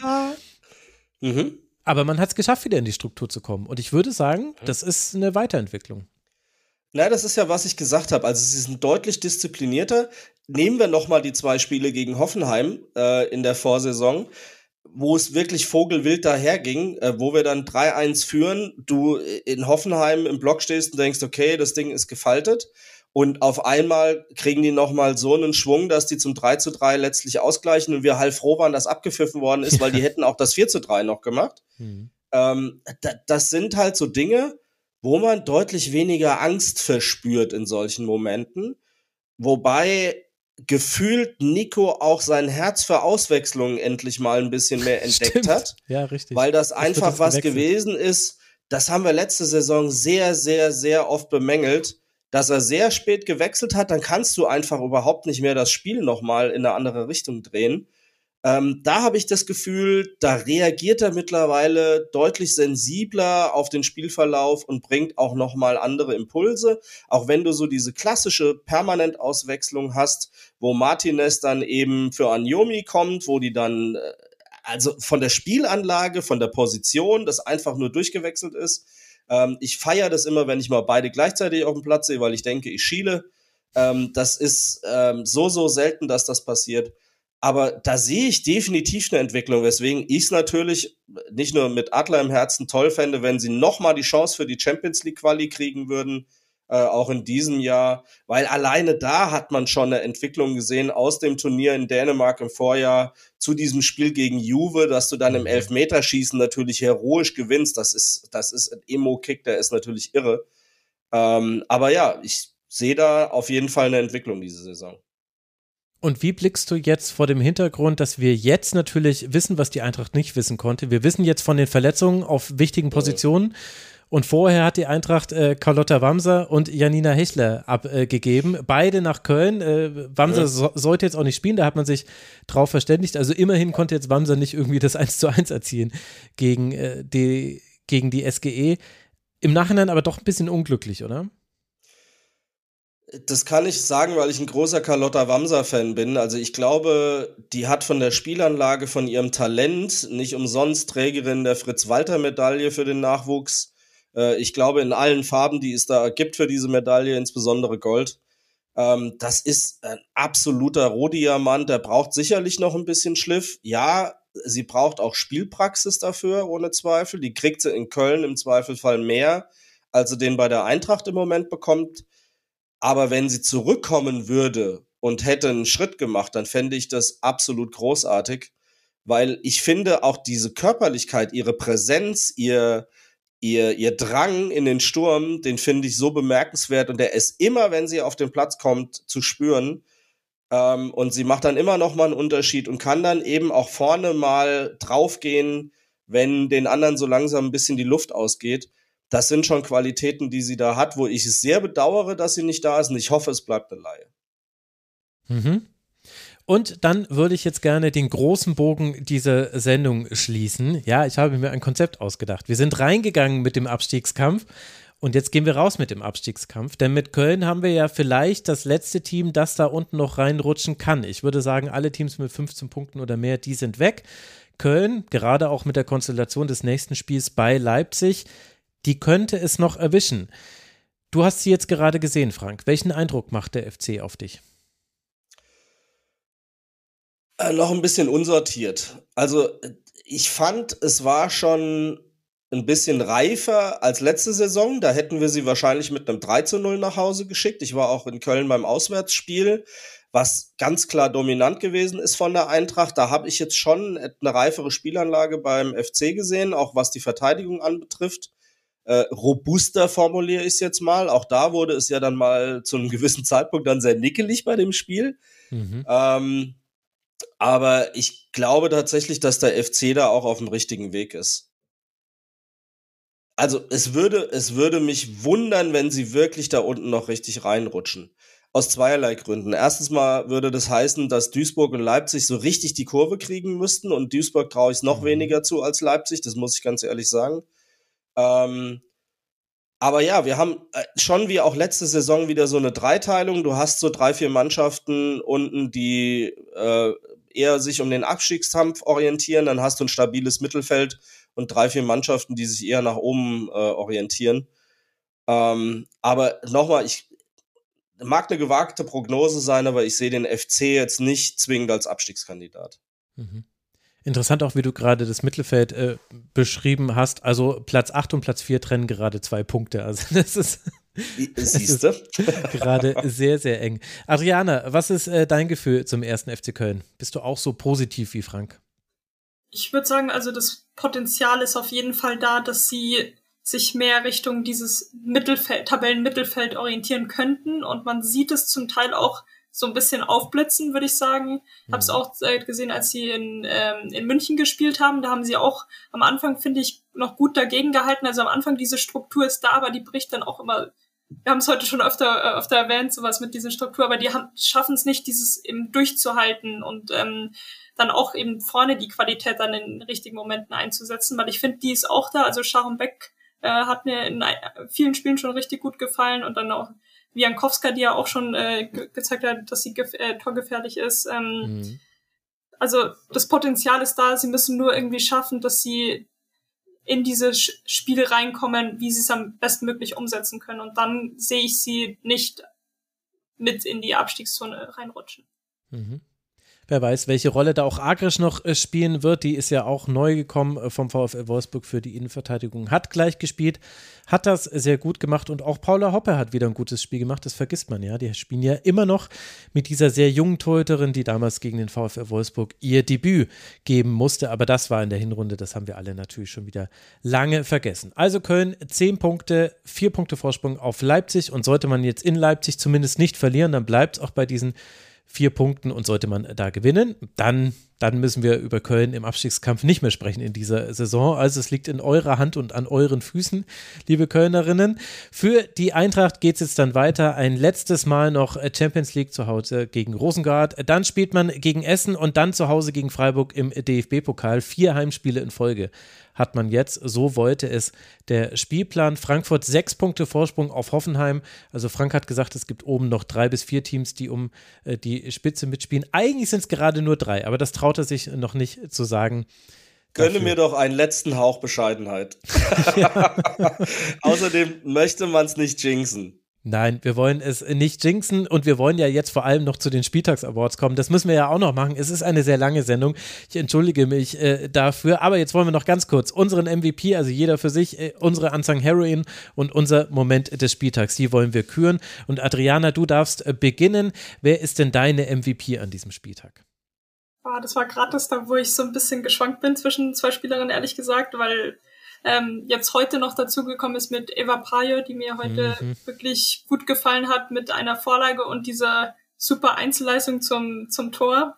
Ähm, also sie auf der einen Seite und dann noch äh, Clara Bühl, die ja erst aus der Winterpause jetzt rausgekommen ist, noch verletzt war und eigentlich schon wieder komplett bei 100 Prozent ist gefühlt, das entscheidende Tor geschossen hat und ähm, ja auch Nationalspielerin des Jahres 2023 geworden ist. Ähm, und ich finde, sie ist aktuell die, die wichtigste Offensivspielerin bei Bayern und deswegen ähm, ja, konnte ich mich da auch nicht gegen sie entscheiden als MVP des Spieltags. Also dann schreibe ich jetzt Eva Bühl auf. Und genau. es werden nur diejenigen Perfekt. verstehen, die auch die Sendung gehört haben. So soll es nämlich auch sein. Frank, wer ist deine MVP? Kommt sie etwa aus von der Eintracht? Also ich habe ja das Prinzip der Unsung Heroin äh, verstanden, dass das jemand ist, der nicht so rausgestellt wird, aber trotzdem eigentlich eine wichtige Rolle gespielt hat. Ja. Deswegen hebe ich mir das mal noch auf. Ähm, tatsächlich ist es auch bei mir ein kleines Battle zwischen zwei Spielerinnen. Ähm, es ist einmal Zikai und Campbell tatsächlich, mhm. weil beide haben für mich ein bockstarkes Spiel gemacht. stehen nicht so im Rampenlicht als Nationalspielerin des Jahres, haben aber tatsächlich dafür gesorgt, ähm, dass Freiburg eben dieses Ergebnis eingefahren hat und von daher ist, sind das bei mir diese beiden, weil die haben wirklich ein, ein unheimlich aktives Spiel gehabt. Zika war gefühlt überall. Also äh, die mhm. hat die Eckfahne gestreichelt und hat dann äh, direkt noch eine Torchance dran gehängt. Das sind dann, äh, das war für mich was, wo ich gesagt habe, da war ich echt beeindruckt. Mhm. Also, Cora Campbell, ich sehe schon, ich habe einen Präzedenzfall geschaffen. Oh je, oh ab jetzt gibt es immer sechs MVPs. Nein, ich werde mich auf eine Spielerin beschränken. Und ich habe eine ganze Weile überlegt, ob ich bei Madeleine Steck bleibe, weil ich finde, beim 1 zu 2 muss sie näher an Emmerling rangehen. Da verteidigt sie etwas zu passiv. Das heißt, sie hatte auch eine schlechte Szene. Aber wenn ich mir angucke, welche Rolle ihre Pässe gespielt haben, bei dem, was wir ganz am Anfang besprochen haben, nämlich beim Auswärtssieg des 1. FC Nürnberg bei Duisburg, dann muss ich sie nehmen. Für mich musste es eine Nürnbergerin sein. Das ist für mich die Geschichte dieses Spieltags. Deswegen Madeleine Steck ist meine MVP dieses Spieltags. Und dann kommen wir zu den Unsung Heroines. Adriana, wen magst du da denn vorschlagen? Also das heißt ja, du hast ja gerade gesagt Herrings, deswegen, ähm, also ich habe mir da, nee, ich habe ich hab das so ein bisschen, weil weil ich keine einzelne herausgekommen ist, sondern ähm, einfach Spielerinnen, die lange Verletzungspausen durchmachen müssen, beziehungsweise davon zurückkommen, was wir jetzt ähm, unter anderem eben mit Sehan hatten, äh, die zurückgekommen mhm. ist und andere, die jetzt erst da wieder reinkommen, wie zum Beispiel Pavolek, ähm, Reuteler, genau, oder ähm, ja auch Catalina Perez. Genau, das sind meine Unsung, Unsung Heroines. Okay. es wird eine sehr lange, es werden sehr lange Shownotes, liebe Hörerinnen und Hörer. Das passt, passt aber ja. zur Länge der Sendung. Eben, eben. So ist das doch. Und jeder weiß ja, man liest ja Shownotes immer begleitend äh, zur Sendung. Frank, wer ist deine Unsung Heroine? Jetzt muss ich natürlich Achigöt sagen, weil ähm, das war so ein prägnanter Einstand. Natürlich kann sie noch nicht so rausstechen, dass sie direkt zur MVP werden kann. Aber das in dieser Abgeklärtheit auf den Platz zu kriegen und direkt äh, das Debütor bei der Startelf äh, zu machen, das ist für mich ganz klar dieser Platz. Absolut. Auch nur eine. Du bist äh, sehr brav gewesen. Ich würde gerne noch Vivian Endemann nennen. Äh, wenn man Jule Brandt verdrängt und das auch völlig zu Recht wegen der aktuellen Leistung, dann hat man gerade eine gute Phase. Die hat Vivian Endemann. Alles weitere dazu habe ich, glaube ich, schon vorhin im Spielsegment gesagt. Ich will es nicht länger machen, als es nötig ist. Der Moment des Spieltags. Jetzt bin ich gespannt, Adrian. Und das muss jetzt ein Moment sein. Da muss ich jetzt, jetzt ganz, ich tatsächlich ganz streng sein. Moment. Na, also, siehst du. Das ist für mich das ja fast Last-Minute-Tor von, von Bremen eben durch mhm. Jasmin Sehan weil das eben ähm, für die Mannschaft viel bedeutet hat und eben für sie auch, die vorher erst eingewechselt wurde und ähm, von der Verletzungspause zurückkommt. Sehr, sehr schön. Ja, gern genommen. Frank, was war dein Moment des Spieltags? Es wäre natürlich ein leichtes, den Nürnberger Doppelpack zu nehmen, aber ich muss sagen, dieser Hammer von Hegering, der HVH vorhin, hat mich so tiefgründig beeindruckt. Ähm, das, das, ich nehme den weil äh, das war wirklich ein sattes, sattes Teil. Okay, und weißt du was? Dann nehme ich jetzt einfach dann Nürnberg, das 2 zu 0 von Nürnberg, denn beim 1 zu 0, da hat man sich noch gedacht, ja, okay, gut, so einen Start gibt es mal, aber als dann das 2 zu 0 gefallen ist, da habe ich es echt nicht äh, fassen können und ich habe dieses Spiel im Real Life gesehen. Ich wusste also, was passiert. Ich gucke ja immer zwei Spiele parallel. Bei dem Spiel, komischerweise, habe ich mich dafür entschieden, die erste Viertelstunde Nürnberg alleine zu gucken und erst dann mit dem zweiten Spiel zu beginnen. Also, aber mich hat es trotzdem umgehauen. Es war auch sehr, sehr gut äh, reportiert. Ich weiß gar nicht, ich glaube, ich habe es bei Magenta Sport gesehen. Also, das war mein Moment dieses Spieltags. Und heimlicher Moment dieses Spieltags war aber diese Aufnahme, denn ihr zwei, es hat große Freude gemacht, mit euch aufzunehmen. Man äh, auch irre, wie, wie, das immer ist. Äh, ich muss es jetzt einfach mal an eurem Beispiel hervorheben, dass Leute immer zum ersten Mal im Rasenfunk sind und dann ist es so, als wären sie schon 20.000 Mal da gewesen. Also, es ist echt total verrückt. Vielen, vielen Dank, dass ihr euch die Zeit genommen habt, euch so toll vorbereitet habt. Herzlichen Dank, Adriana Währens. Wenn du magst, kannst du auch gerne den Hörerinnen und Hörern noch sagen, wo man dir folgen kann. Ja, gerne auf Twitter, auf Facebook, wo ihr mich, ja, wo, so überall, wo man Leute finden kann eben. ähm, genau. Nee, und äh, gerne auf 90 Minuten ähm, die Texte lesen. Wir sind da sehr gut, finde ich, ausgestattet mit Frauenfußball.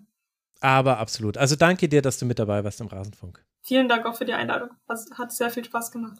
Das äh, freut mich zu hören und ebenso hat es äh, Spaß gemacht, äh, Frank Rosenseidel zu lauschen von seinen Geschichten. Da hat man auch die ganze Podcast-Erfahrung schon gemerkt. Im Adler-Podcast kann man dich hören. Frank, vielen, vielen Dank, dass du mal hier mit dabei warst und schön, dass wir uns quasi auf den Weg jetzt auch nochmal kennengelernt haben. Vorher hatten wir ja diese komische Moderator-Hörer-Beziehung.